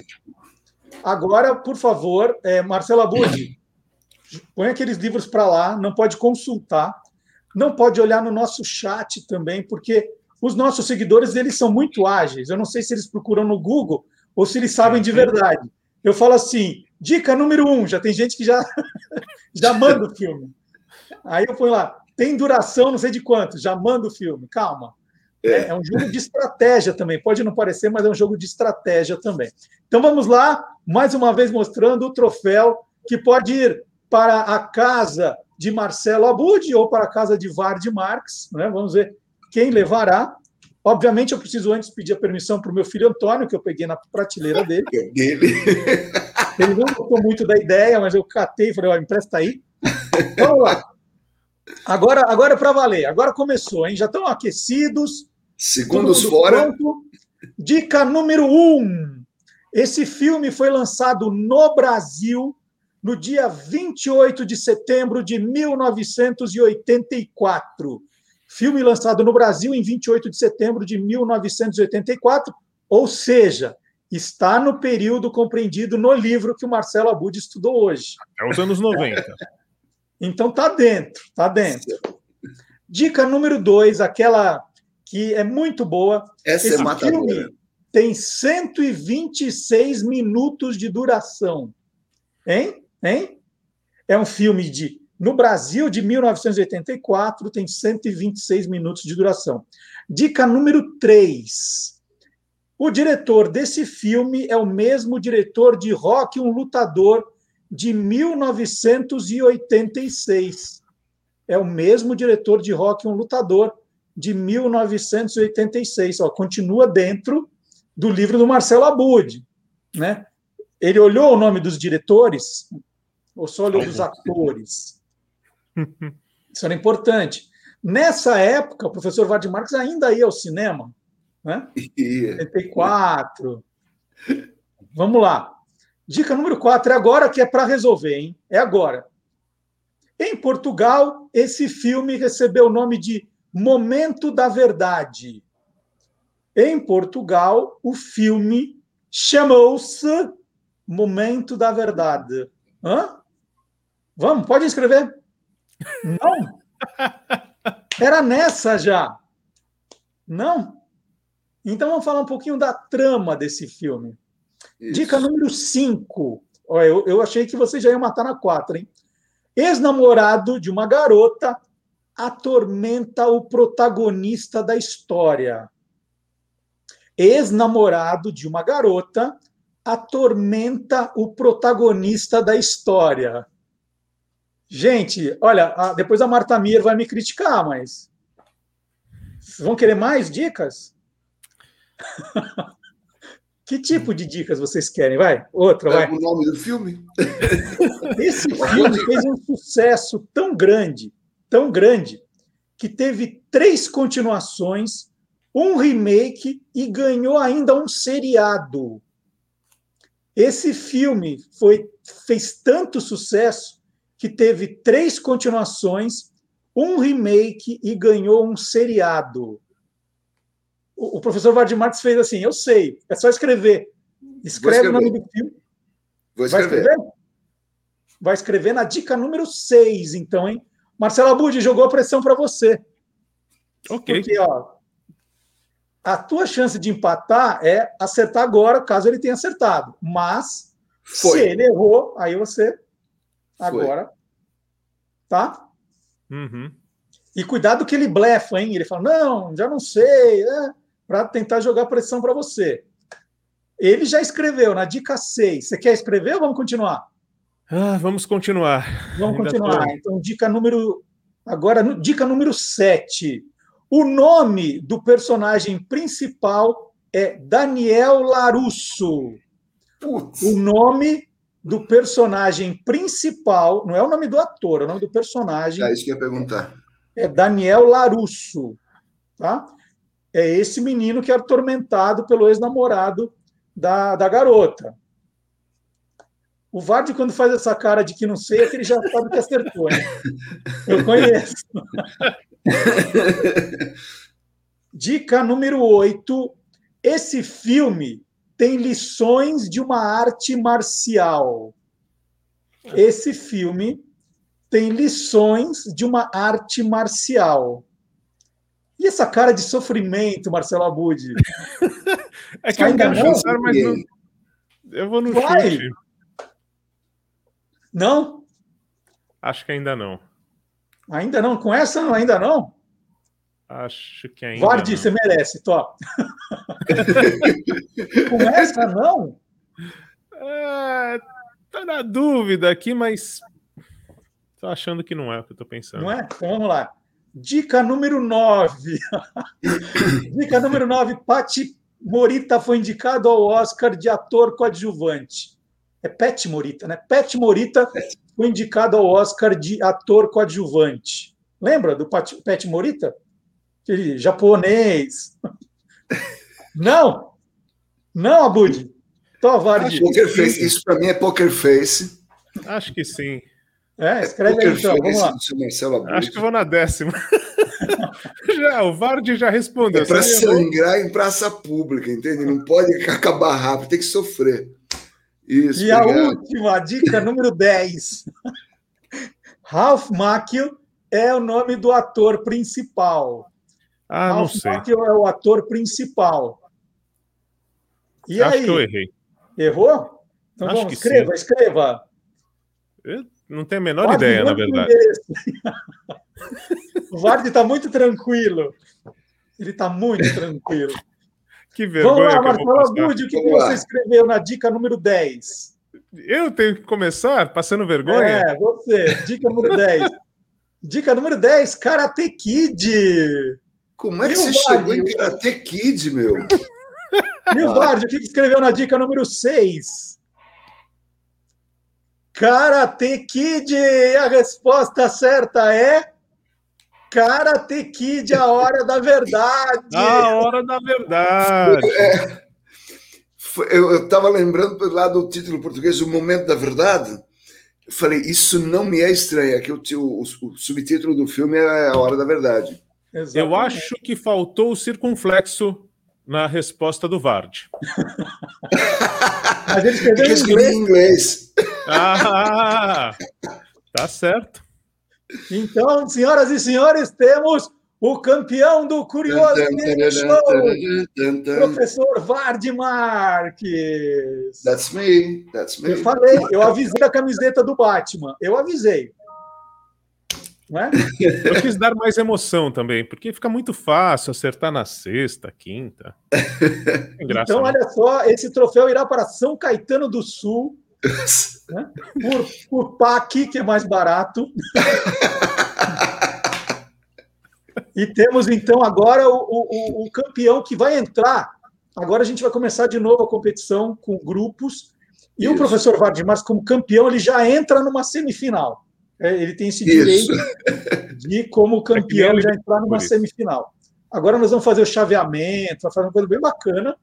Depois a gente vai publicar a tabela, vai ser, ó. O Ranquear. próximo vai ser coisa chique. Vamos fazer o ranking. Exatamente. E, o- e o Vard já tem uma vaga na semifinal. A gente vai transmitir o sorteio, né? Quem joga contra quem, com aquelas bolinhas. Isso. Você põe a bola. Você sabe a coisa da, da bolinha gelada, né, Vardi? Você conhece a história? Não. Para você fraudar um desses, desses sorteios, pode ser com bolinha, pode ser com o que você quiser, você resolve qual que você quer tirar. Você deixa a noite na geladeira e na hora você coloca no, no pote. E ao tirar, a bolinha que você quer é a gelada. Então, a bolinha fria é o, é o jeito de você né, manipular esse tipo de sorteio. Vou utilizar. Pode ver. Vamos dizer, você quer Não, fazer, fazer uma aposta com né? seus filhos, né?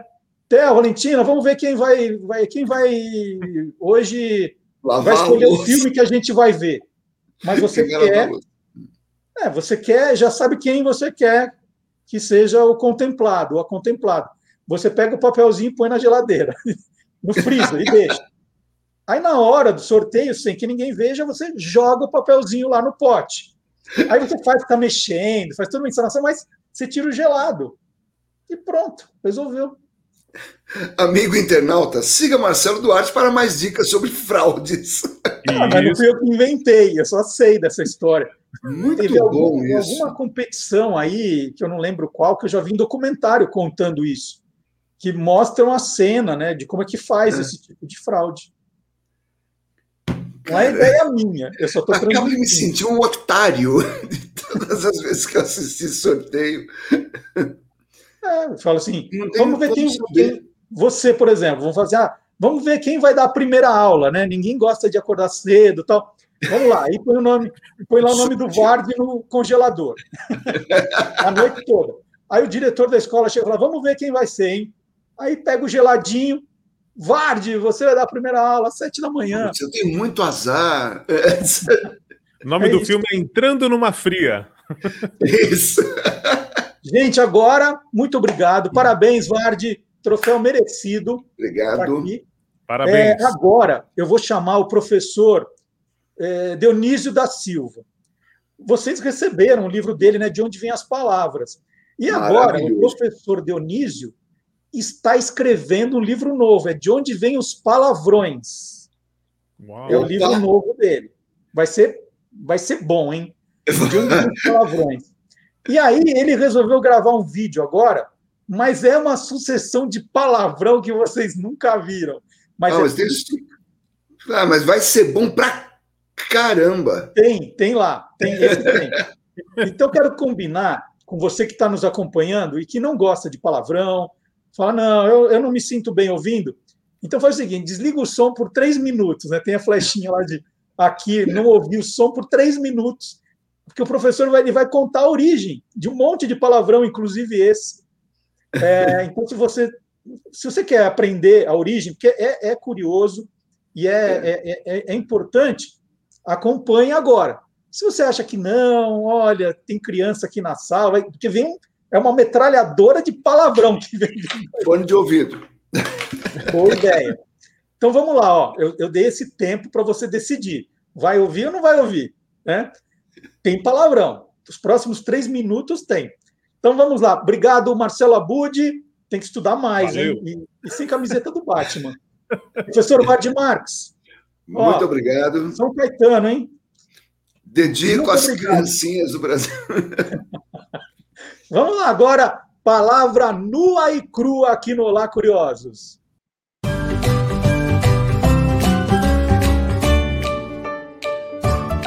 Palavra nua e crua.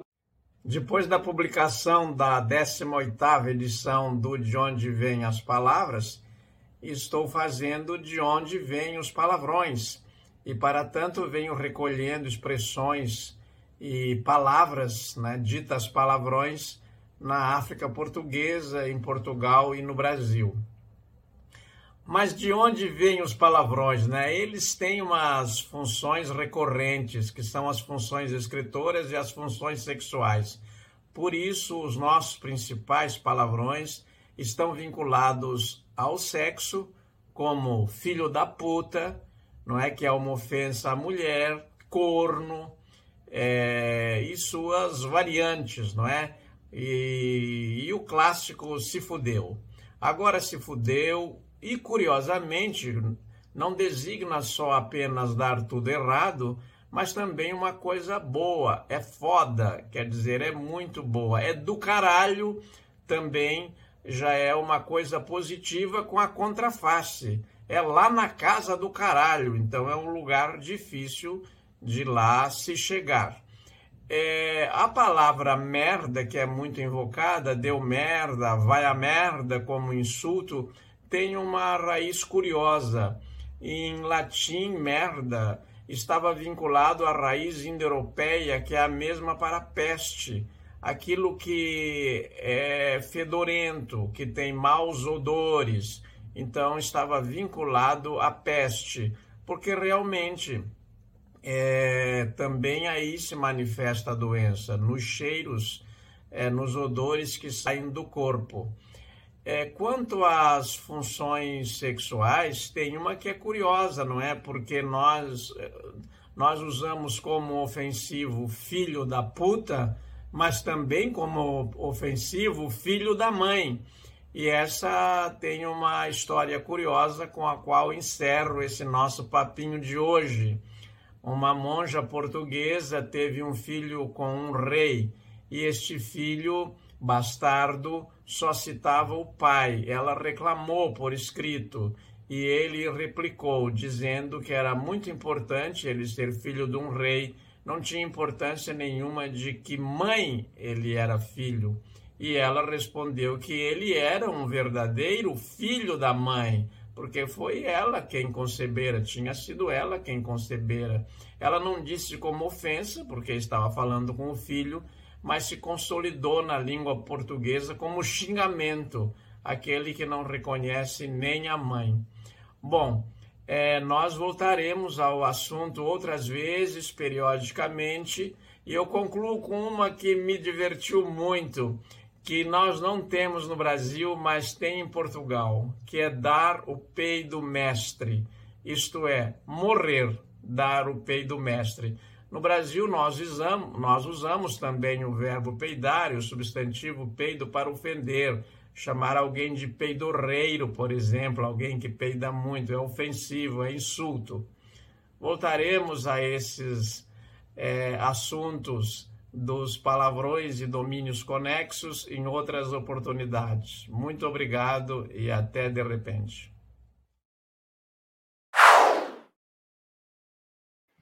Eu achei a ideia do professor Dionísio sensacional, né? De onde vêm os palavrões, porque a gente se pergunta mesmo, né? Quem inventou que aquela palavra é um palavrão? Por que aquela palavra virou um palavrão? E eu, eu acho que eu, eu sei a resposta de como ele teve essa ideia. Eu acho. Não sei se é exatamente isso, preciso perguntar para ele. Que esse aqui é o livro, a edição mais recente do De Onde Vêm as Palavras, do professor Dionísio. Tem o um link para quem quiser na descrição do nosso vídeo. Olha o tamanho, o peso do livro. Esse livro pesa eu acho que mais de 2 quilos. Eu acho que o professor Dionísio recebeu um exemplar, né, a editora Almedina mandou para ele, eu, eu, suspeito, mandou para ele o livro e ele estava lá folheando o livro, né, vendo se estava ficando bonito, tem de tudo aqui. Se procura uma palavra, tem a origem, tem as histórias que ele conta, né? conto do vigário, por exemplo, quem, quem inventou granfino, gramofone, aí você vai vendo, leilão, Lelé, né? Por que, que Lelé vira um maluco? Ladrona. E vai indo, tem de tudo aqui, é muito bom. muito. Você abre na página que quiser e se diverte. Eu acho que ele recebeu da editora, estava lá olhando, né, lambendo a cria, como a gente diz, quando o autor recebe e fica namorando a sua obra, e ele deve ter deixado cair esse livro, caiu no pé dele, estava descalço, aí ele deve ter soltado um palavrão homérico. O que é palavrão homérico também? Aí ele falou: já sei, vou fazer um sobre palavrões. Só pode ser. Se isso aqui cai no pé, gente, olha, você tem que é, engessar. É, é um negócio pesadíssimo. Quantas páginas são? Mais de 1.200 páginas. É, ó, quase 1.200 páginas. 1.194. 1.194 páginas. De onde vêm as palavras do professor Dionísio da Silva? Em breve, de onde vêm os palavrões, né? fica vermelho vendo o professor Dionísio. E agora, né, pra, pra só para quebrar esse clima dos palavrões, teve gente que desligou aí o, o alto-falante para não ouvir. É, vamos fazer o seguinte: vamos colocar uma coisa agora mais para as crianças, uma coisa mais bonitinha, mais fofinha, né? Para não acharem que o programa vai escandalizar todo mundo. Chame as crianças de volta para o programa, que agora o Guilherme Domenichelli vai contar a história das Joaninhas, né? As lindas Joaninhas, coloridinhas, né? As crianças amam pegar a Joaninha, brincar com a Joaninha. Então, olha, depois dessa saraivada de palavrões, vamos conhecer um pouquinho da história das Joaninhas com o biólogo Guilherme Domenichelli, criador do canal Animal TV. Vamos lá?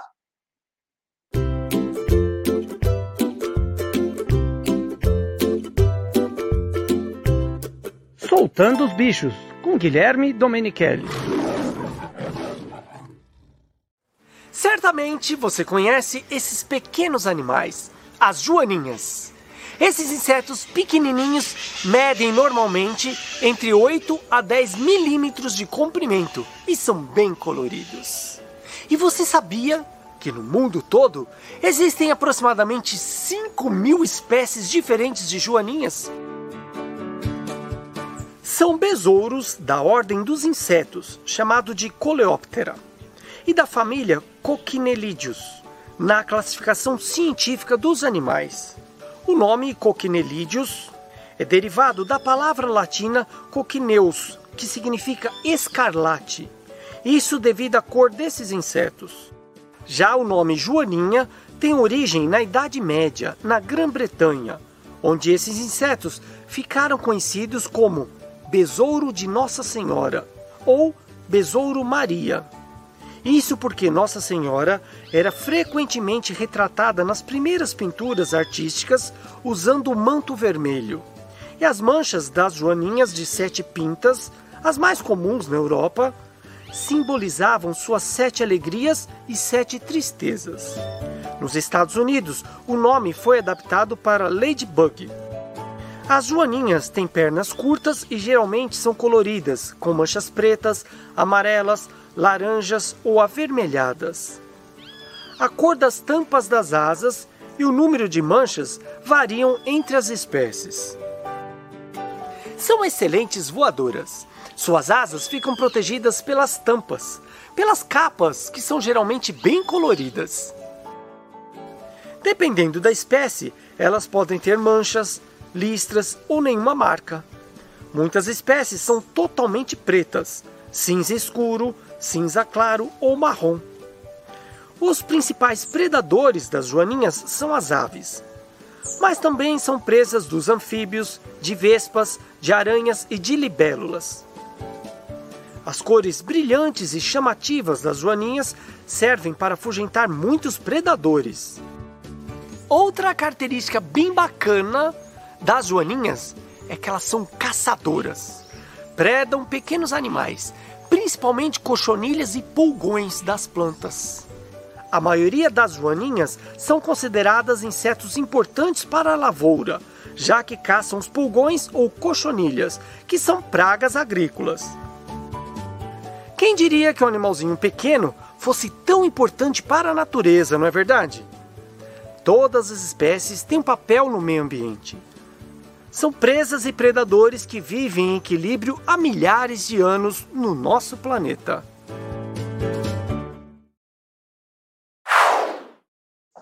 Pronto, agora a gente já sabe tudo sobre Joaninha, graças ao Guilherme Domenichelli.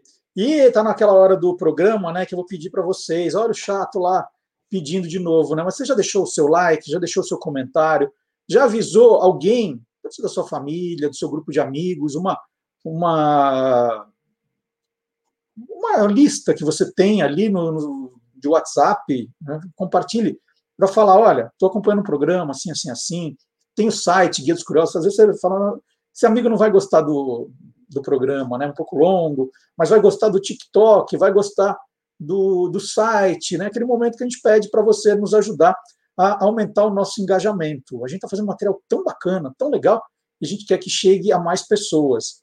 Então é importante, né? É, e eu peço isso toda semana para que vocês façam toda a semana, né? Não é para falar assim, ah, já fiz uma vez lá atrás, é, então não, não, vou fazer mais. Não, o importante é que você continue fazendo toda semana. às vezes em grupos diferentes, com amigos diferentes, né? e avisando para chegar a, a, em quem ouvia o programa nos tempos do, do rádio. Como eu disse, toda semana, toda semana mesmo, aparece alguém, ou no e-mail, ou no, nos comentários do YouTube, do Facebook, dizendo: Nossa, achei que o programa tinha acabado, né? Que bom saber que vocês estão aqui, vou, vou começar a, a ouvir, assistir. Então é importante, tem muita gente que não sabe até hoje da, da mudança, né? parou de ouvir, é, não, não é tão é, seguidor das redes sociais, né? Se me, me acompanha pelo Instagram, eu estou no Instagram também, MD Curioso, esse sou eu. MD Curioso, é, não me acompanha, né? aí é, não, não, conhece também o Instagram do Guia dos Curiosos, ou o TikTok, acaba não vendo as nossas, as, tudo de bom que a gente está fazendo, todas as publicações. Então é importante nessa hora que você nos ajude a aumentar o engajamento do programa, tá bom?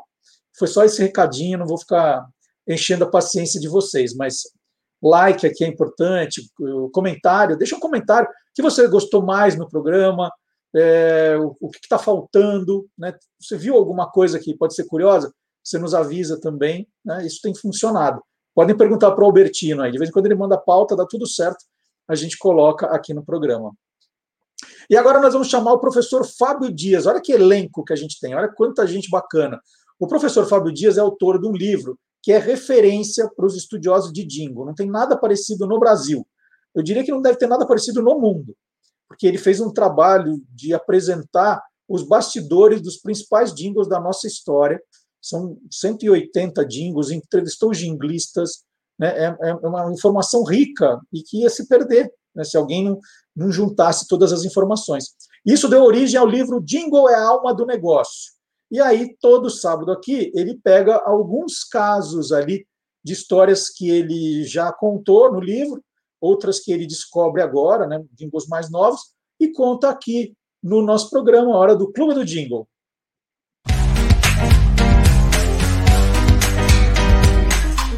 Clube do Jingle. Muitas vezes o segredo para se produzir um jingle de sucesso está onde se menos espera. Em 1992, Fábio Fernandes, então redator da Younger Rubicon, criou um jingle para Margarina Bona. E nesse jingle, o, o, cantor ou quem o interpretasse deveria cantar o tema todo né, como se estivesse de boca cheia, como se estivesse mastigando. E aí, no dia da gravação, ele foi para o estúdio, Play It Again, e Tula Minassian dirigia a gravação tentando utilizar mais de 10 cantores e nenhum deles conseguia cantar o jingle a contento. Por quê? Para eles simularem justamente a boca cheia, todo mundo tinha que estar tá mastigando bolachas e ali tentar interpretar a música e não ficava de jeito nenhum como eles queriam, principalmente como Fábio Fernandes havia idealizado. Depois de muitas horas de tentativas, Tula falou para o Fábio: tenta você gravar que só assim é a nossa chance de sair como é, você imagina. Teve alguma resistência do Fábio para isso, mas ele acabou cedendo e gravou e ficou perfeito. Né? A curiosidade é, desse jingle é que durante muitos anos foi um segredo o fato dele ter sido o cantor do jingle. Ninguém sabia, a não ser o Tula e quem estava no estúdio naquele dia. Só depois de muito tempo isso se tornou público. E mais uma curiosidade: a ideia era tão genial que o comercial ganhou o Leão de Ouro no Festival de Cannes. Vamos assistir. Vida, é bom poder estar assim, sem nada pra se fazer.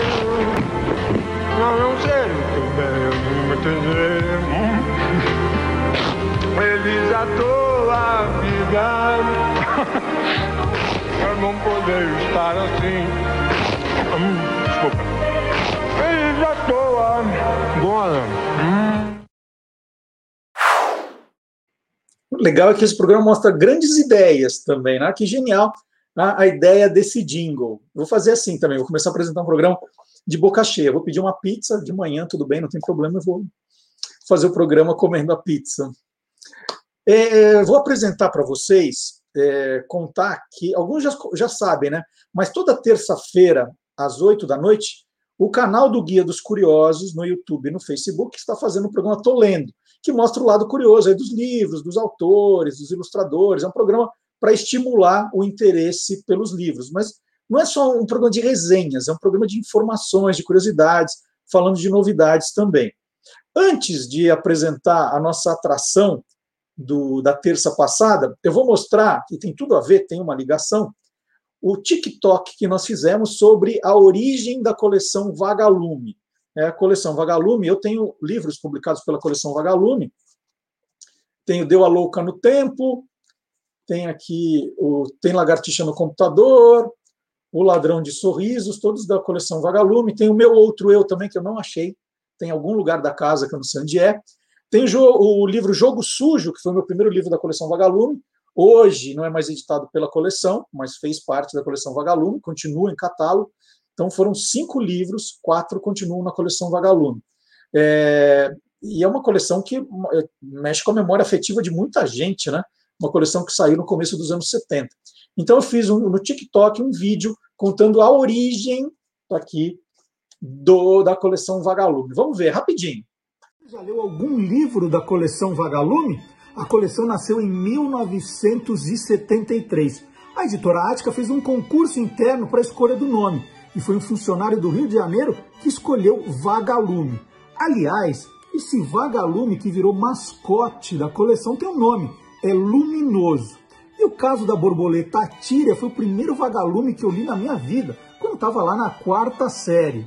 A coleção tinha um diferencial, esse suplemento de trabalho aqui, que nós tínhamos que preencher na escola, né?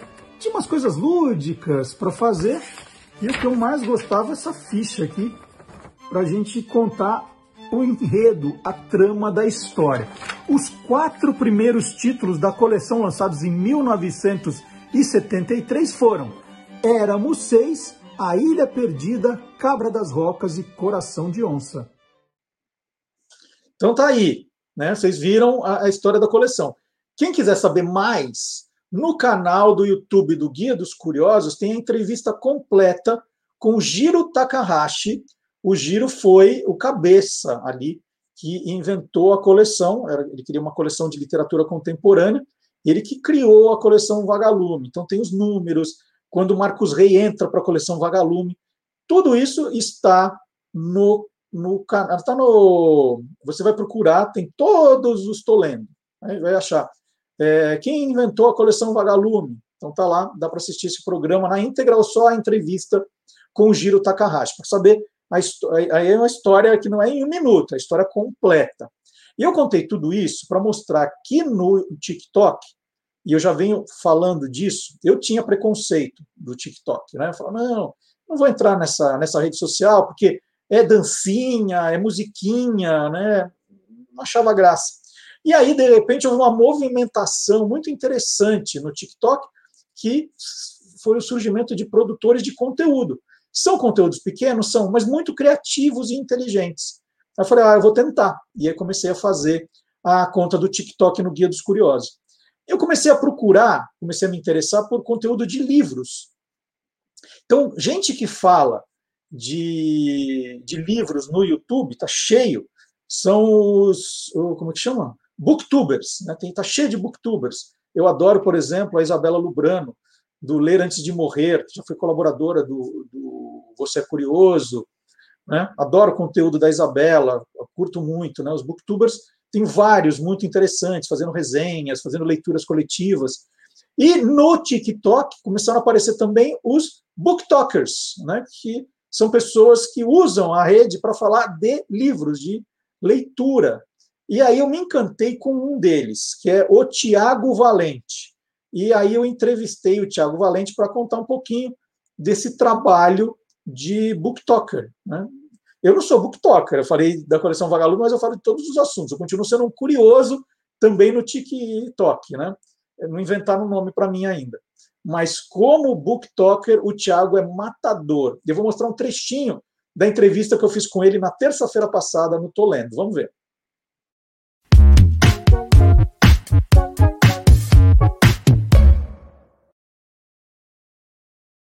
O trabalho do Tiago é magistral e a gente separou um, um dos vídeos desses em que ele apresenta o livro. A gente vai ver e depois ele vai contar um pouco dos bastidores, como é fazer. Vamos lá, então, olha, resenha de um livro em 30 segundos. Né? Quem, se alguém disser não, é impossível, não é, para o Tiago não é, vamos ver. 1984 em 30 segundos. Winston vive sob os olhos do grande irmão, líder da Oceânia que observa todos através de teletelas espalhadas por todo lugar. No Ministério da Verdade, Winston trabalha alterando registros históricos para que o partido esteja sempre certo. Ele é contrário a esses ideais, mas deve ficar calado para não despertar a atenção da polícia do pensar. Quando recebe um bilhete de Julia, ambos começam um relacionamento secreto, o que também era proibido, e logo são convidados para participar de uma aliança rebelde. Mas essa tentativa de revolução pode ter graves consequências consequências. E tá rolando o sorteio desse livro lá na minha rede social com isso.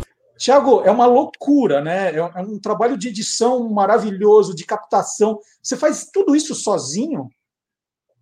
Tudo sozinho. É, alguns vídeos a minha mãe me ajuda com alguma coisa, tipo uh, arrumar a câmera para mim, dar o foco na câmera tal, mas 99% do que eu faço é sozinho. E são muitas horas, muitas, muitas, muitas horas, porque tem todo um trabalho e com o tempo eu fui aprendendo a fazer isso, obviamente. É, no começo era tudo meio na zona, assim, tanto que os meus primeiros vídeos eu nem fazia roteiro direito, era meio que vamos ver o que, que sai ali na hora, eu vou tentar descobrir o que, que eu consigo fazer com o que eu tenho aqui. Hoje eu já tenho todo um cronograma certinho para não uh, não ficar tanto tempo gravando o mesmo vídeo. Eu me planejo muito bem antes, então escrevo roteiro, e aí depois tem um momento que eu falo para minha mãe que eu vou assaltar o guarda-roupa dela, que é quando eu vou pegar as roupas para fazer as personagens femininas, e aí decido que roupa que eu vou usar, decido quais vão ser as cores do vídeo, como que eu vou fazer a iluminação, e aí gravo tudo, e depois tem todo o tempo de editar e fazer áudio, ver quais músicas se encaixam melhor. Eu, como você mesmo já falou, eu sou extremamente fã da Taylor Swift, então sempre que eu consigo encaixar uma música da Taylor Swift, eu vou encaixar no vídeo. Só que isso é um tempão pensando em quais músicas podem combinar com cada história. Então, é, enfim, é realmente um, um trabalho bem complexo que envolve muitas áreas de audiovisual e pré-produção e pós-produção. Então, tem, tem muitas coisas acontecendo para resultar num vídeo de 30 segundos, mas eu amo fazer, é muito gostoso. E quando chega no fim do dia e eu vejo o resultado do vídeo e depois ele vai para o ar e as pessoas falam que vão ler o livro porque assistiram aquele vídeo, que vão procurar saber mais sobre a história, faz tudo valer a pena. Então, por mais que dê muito trabalho, é muito prazeroso e muito recompensador também. Então, esse foi só um trecho. E tem outros vídeos do, do Tiago. Ele, por exemplo, ele faz também com maestria. E olha, aqui em casa a gente já fez e deu certo ele conta receitas de um minuto. Ele pega, é, é, ele pega um alimento, um doce, um salgado. Ele falou que, que prefere os doces, então ele, ele dá preferência aos doces. Mas ele, ele pega um, um, um prato de um livro e ele ensina a fazer em um minuto uns vídeos muito legais também do Tiago. É um é trabalho ótimo. E quem não tem TikTok, não se assuste porque o Tiago também está no Instagram. Ele publica os mesmos vídeos no Instagram, que é esse Instagram aqui. É o Tiago Valente. Tiago sem o, o, TH. É o Tiago Valente. Dá para curtir, dá para seguir o Tiago. E é muito divertido. Ele, ele achou um caminho, ele achou um jeito de fazer que é muito, muito legal. Agora nós vamos falar de história. Antes eu vou fazer um pequeno preâmbulo aqui pequeno preâmbulo antes de anunciar o professor Vard Marx. É, eu, eu, eu gosto muito de futebol, já trabalhei na revista Placar por anos, trabalhei 12 anos, na, foram oito na Placar, 12 na ESPN Brasil, fazendo coberturas de Copa, de Copa América, de Pan-Americana, de Olimpíada, muito futebol, sempre gostei muito, né? apresentei o Loucos por Futebol durante 12 anos, Agora, eu sempre tomei muito cuidado para não colecionar camisas de futebol. Eu sempre achei assim, bom, se eu começo a fazer, eu vou levar tão a sério essa coleção e ela é muito cara, né? Uma camisa de, de futebol hoje está na faixa ali, uma oficial de 250, 300 reais. Então eu sempre tomei muito cuidado para não me apaixonar por camisas. é, o PVC, né, o Paulo Vinícius Coelho, meu companheiro dos tempos da ESPN, da editora Abril, ele tem uma coleção vastíssima, né? Tem camisas espetaculares. E eu sempre falei, não, eu não vou começar uma coleção porque eu vou gastar muito dinheiro. Mas algumas, algumas camisas, e, e aí sempre pelo lado histórico, né? Sempre procurei, falei assim, não, essa camisa tem um quê histórico. Então eu vou, eu vou guardar. Eu tenho mais ou menos umas 50. Para um colecionador isso é pouquíssimo, né? Em 20 anos trabalhando com isso, 50 camisas é nada. Algumas que eu ganhava, né? Daí eu eu, eu, dava de presente, não ficava não ficava guardando para não ter a sensação que eu colecionava. E tem uma camisa que eu guardo com muito carinho desde 2011, que é uma camisa do Vasco da Gama. Vamos encher a tela aqui para mostrar, o Vasco merece. É uma camisa que o Vasco fez em 2011, e esse símbolo aqui era justamente contra o racismo, né, contra o preconceito. Está até escrito aqui, ó, democracia e inclusão na, na gola. Eu sou corintiano, né, não sou vascaíno, mas guardo essa camisa porque acho que é um momento muito bonito, né? O, tem a história do Vasco, que está escrito aqui, olha, respeito e igualdade, porque o Vasco foi um dos primeiros times que lutou mesmo contra o preconceito de que o futebol era o esporte dos brancos, né? que os negros não eram admitidos em times de futebol, era da elite. Né? E o Vasco brigou contra isso. Eu até eu não lembrava que era de 2011, aí eu dei uma olhada nesse livro aqui, a história das camisas dos 12 maiores times do Brasil. Esse é o volume 2. Né? Esse aqui é o volume 2. Tem o volume 1 um também. Esse é de 2009 a 2016. E aí eu procurei aqui na história do Vasco, eu não, eu não lembro, a, eu quero dar direitinho a data em que essa camisa foi usada. E aí eu achei aqui 2011. Cadê 2011? Ainda não, não chegou. Está aqui 2011, a camisa então que o Vasco usou. E aí eu, eu guardo essa camisa já, está fazendo 10 anos. Gosto muito dela. E falei tudo isso porque eu fiquei muito feliz com o tema que o professor Vard Marques escolheu, que tem tudo a ver com a história dessa camisa e do Vasco da Gama. Agora chegou a hora do Aí Tem História.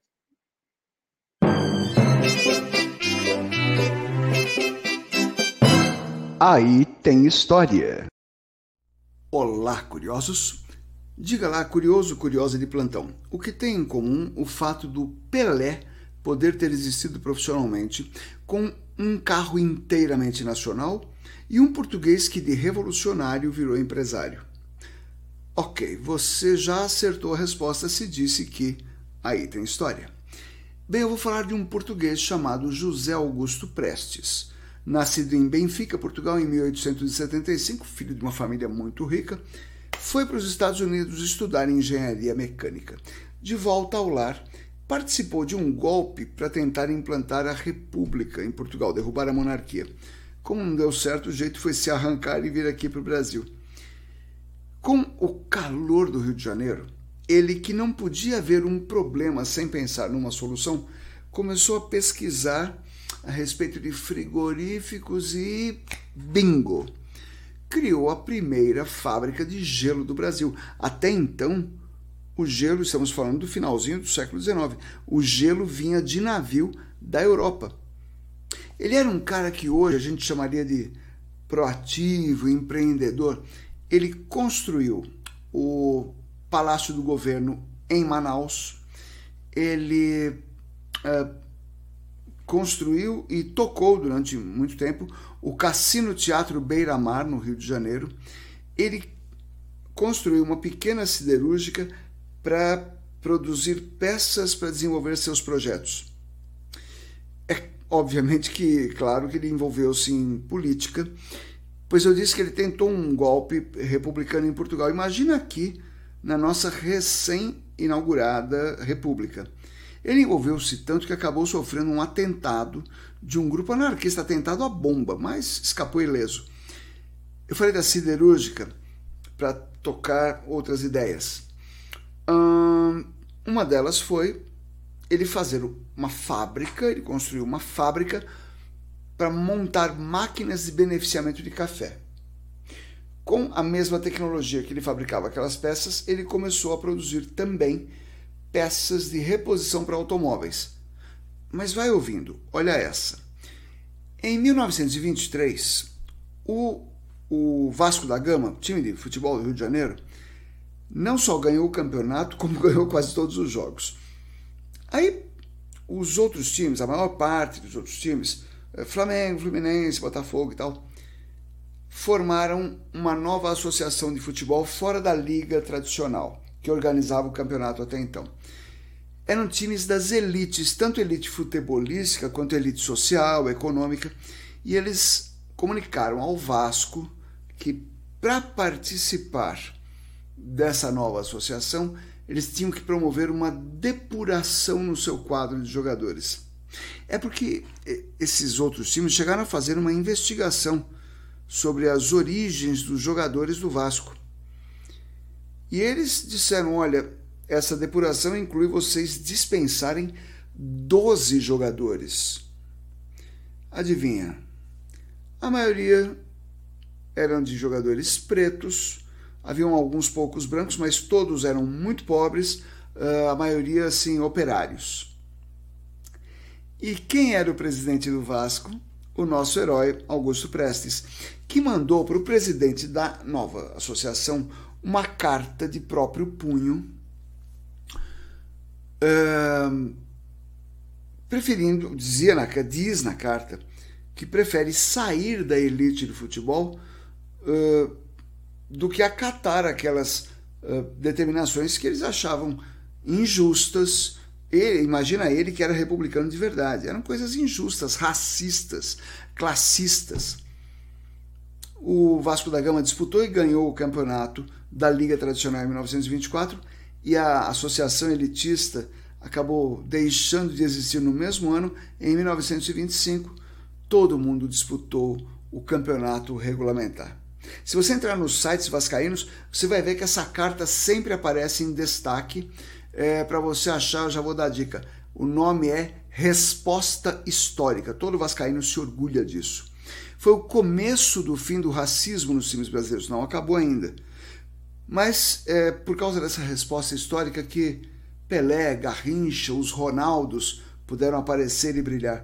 E agora a cereja do bolo. Em 1929, o Prestes construiu, com peças inteiramente produzidas por ele, lá na sua pequena siderúrgica, um pequeno caminhão, inteiramente brasileiro, não tinha nada de peça importada. Chamado Bandeirante, não o Bandeirante da Toyota, não o Jeep da Toyota, ele era um pequeno caminhão. Hein? Ele foi apresentado à imprensa, ao público em geral e tal, em janeiro de 1929 e uns dias depois foi embarcado para a Espanha para uma exposição internacional. Como o Bandeirante não voltou, a gente está autorizado a imaginar que foi a primeira, o primeiro caso de exportação de veículo automotor brasileiro. José Augusto Prestes morreu em 1952.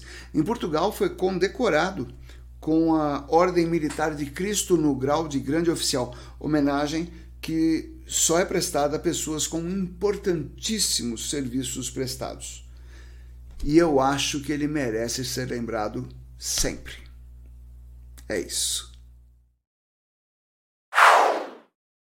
Que bela história que poucos conhecem, né? Muito obrigado ao professor Vardy Marques, nosso grande campeão de hoje do Curioso Game Show. Né? Ele foi o, o grande ganhador. E agora nós temos espaço também para o vice, para o segundo colocado, professor Marcelo Abud, hashtag hoje pode.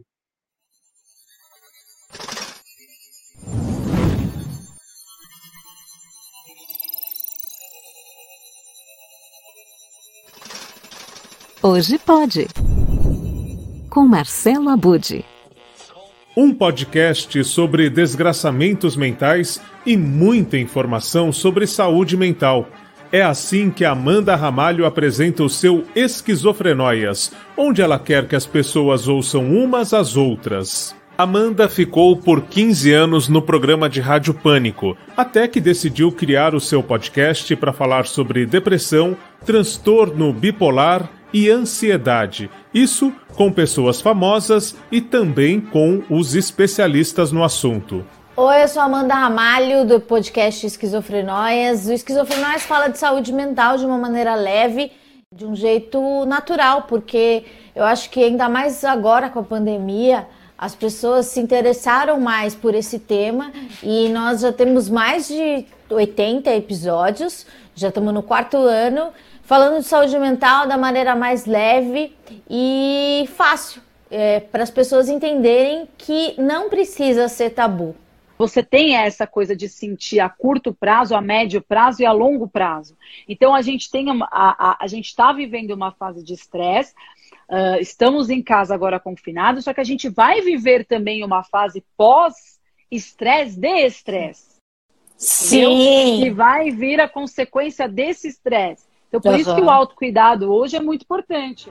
Amanda Ramalho tem uma motivação especial para o seu esquizofrenóias. Aos 16 anos de idade, foi diagnosticada com ansiedade depressiva e passou a entender vários comportamentos de sua infância e adolescência, a atualmente apresentadora e podcaster conviveu desde os cinco anos com um medo paralisante. Uma das situações que a deixava mais angustiada na infância era quando tinha de apresentar, por exemplo, um trabalho em grupo para a sala. Há pouco mais de um ano desde o início da pandemia, o Esquizofrenóias ampliou as conversas para falar com mais pessoas. Na verdade, para abranger a todos e todas que estão passando por algum tipo de angústia nesse período. Com a pandemia surgiu a necessidade de falar mais sobre o que estava acontecendo, né? Porque o, o esquizofrenóis é mais dedicado às pessoas que têm diagnóstico, às pessoas que se interessam por esse tipo de assunto. Mas a pandemia colocou um holofote né, na nossa saúde mental. Então a gente tem o Sozinho Junto, que uma vez por mês a gente fala sobre qual é a visão da gente sobre a pandemia. A gente recebe mensagens de ouvintes contando relatos de como está sendo a pandemia para eles e a gente também passa esse recado para os profissionais de saúde mental que ajudam, né? Dão uma força nesse momento tão difícil que a gente não, não sabe nem para quem pedir ajuda. Esquizofrenóis no ar e você sabe hoje, hoje é o que? Sozinho junto, porque tem um monte de cara minha. E eu já mudei de rosto, devo dizer que fiz uma cirurgia plástica. Mentira, mas meu cabelo cresceu durante a pandemia, não cortei até hoje. Veja só vocês. E estamos aqui, né? Com um ano de sozinho junto que era para ser um negócio totalmente passageiro. Estamos aqui comemorando o programa que não é para ser comemorado. A produção do Esquizofrenóias é assinada pela Agência de Podcast e os episódios estão disponíveis na sua plataforma de áudio preferida. Por hoje é isso. Até a próxima, quando eu volto com mais novidades da Podosfera o incrível universo dos podcasts.